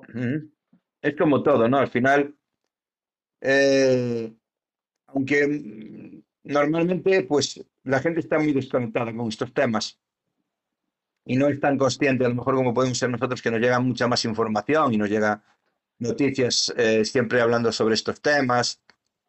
Pues nosotros también nuestra, o sea, las búsquedas que realizamos en Internet eh, van muy dirigidas en, entonces ya recibimos ese tipo de noticias, ¿no? Es como cuando tú pues, buscas un, un modelo de, yo qué sé, zapatos y al final te están enviando publicidad de zapatos todo el tiempo. Pues yo como busco, pues yo qué sé, eh, seguridad en la red o cualquier... Entonces lo que van a hacer es enviarme noticias de ese tipo. Entonces siempre estamos, siempre nos llegan cosas. Entonces transmitimos eso que nos va llegando al, al resto del público, ¿no? Que a lo mejor pues no está tan, tan metido dentro de este... Porque, a ver, para mí esto es una ficción, ¿no? El mundo tecnológico, hablar de aparatejos, de cosas de este tipo, para mí es una ficción y es un, un hobby, un pasatiempo, ¿no? No soy ningún friki como tal, y aunque bueno, aunque lo quisiese tacha- tachar de friki, pues me daría un poco igual, la verdad, sinceramente. Pero no, es el hecho de que, bueno, me gusta este mundillo y nada, pues nos llega información, yo creo que, como he dicho de esta manera, como el que busca, yo qué sé, una, una colonia y luego le vienen 50.000 marcas al, suele pasar. Eh, a nosotros nos ocurre, pero a, a la inversa, ¿no? Bueno, no sé si a ti te Pues ocurre, yo creo que a mí, a mí, a mí me ocurre, ¿no? eso es. A mí, mí me llegan un montón de noticias del tema tecnológico relacionados con redes sociales, Twitter, Facebook, eh, eh, un montón de noticias que muchas evidentemente filtro y no leo, otras que sí, porque si no sería echarme todo el día con el móvil en la mano leyendo noticias, es una locura. No puedo, no me da el tiempo, no me da la vida. Pero sí, que las más que, las que más me llaman la, claro, me imagino que a ti te pasará igual. Muchas las publicarás Sí. sin, sin haberlas ni leído, o, o las lees por encima, o porque no te da tiempo. O sea, realmente, bueno, el día tiene 24 horas, no, no hay para más. Y tenemos que trabajar. Entonces, pues es un poquito eso, ¿no? Nos llega información que transmitimos, que creo que es válida, que creo que es útil después para, para la gente que nos escucha, estar un poquito alerta y un poquito, oye, pues hay esto, hay aquí. Yo, mira, yo creo que hoy a Miguel, pues quizá haya buscado información sobre Chiwi, sobre esta, esta marca que produce tablets, ordenadores, portátiles, y posiblemente, pues no sé si llegar a adquirir alguno, pero posiblemente sí, no lo sé. Creo que, bueno, si estás buscando algo similar o parecido a lo que hemos comentado, es una muy buena opción por muy poco dinero. O sea, creo que 200 euros por un portátil no es dinero. Creo, ¿eh? Claro. No, porque ya hay, hay, hay teléfonos que cuestan muchísimo más. O 350 o 380 euros, como decía Juanma, que no es dinero para ese tipo de, de- Porque ya os dije antes que no, por ese dinero no compráis nada. O sea, nada de esa calidad, creo. Entonces, bueno, son cositas que a lo, a lo mejor, pues al escucharlas, pues te hacen buscar sobre ciertas historias o bueno. Y bueno, pues mira, si podemos aportar un granito de arena, con eso ya estamos más que pagados. Y nada, pues no me enrollo más, que ya me estoy enrollando mucho. Cállate, Manuel. Y que muchas gracias Bueno. a todos, que, que ha sido un placer y que, bueno, muchas gracias también a ti, Juanma, evidentemente, por acompañarme. Y nos vemos el próximo fin de semana. ¿Vale? Pues el fin de semana que viene nos vemos y muchísimas gracias de verdad a, a todos los que han estado con nosotros, que han participado con, con audios y han, y han colaborado y nos han ayudado a hacerlo esto pues mucho más, mucho más fácil, de verdad, y cualquier cosa que, necesitéis, que, que contad con nosotros y de verdad, como siempre, Manuel, es un, un placer acompañarte cada, cada sábado. El placer es mío. Venga, pues lo dicho, buen fin de semana a todos, no rompáis nada que luego todo se sabe y nos vemos el próximo fin de semana en Hablar por Hablar en estéreo. Buen fin Buen de... fin de semana a todos, chicos.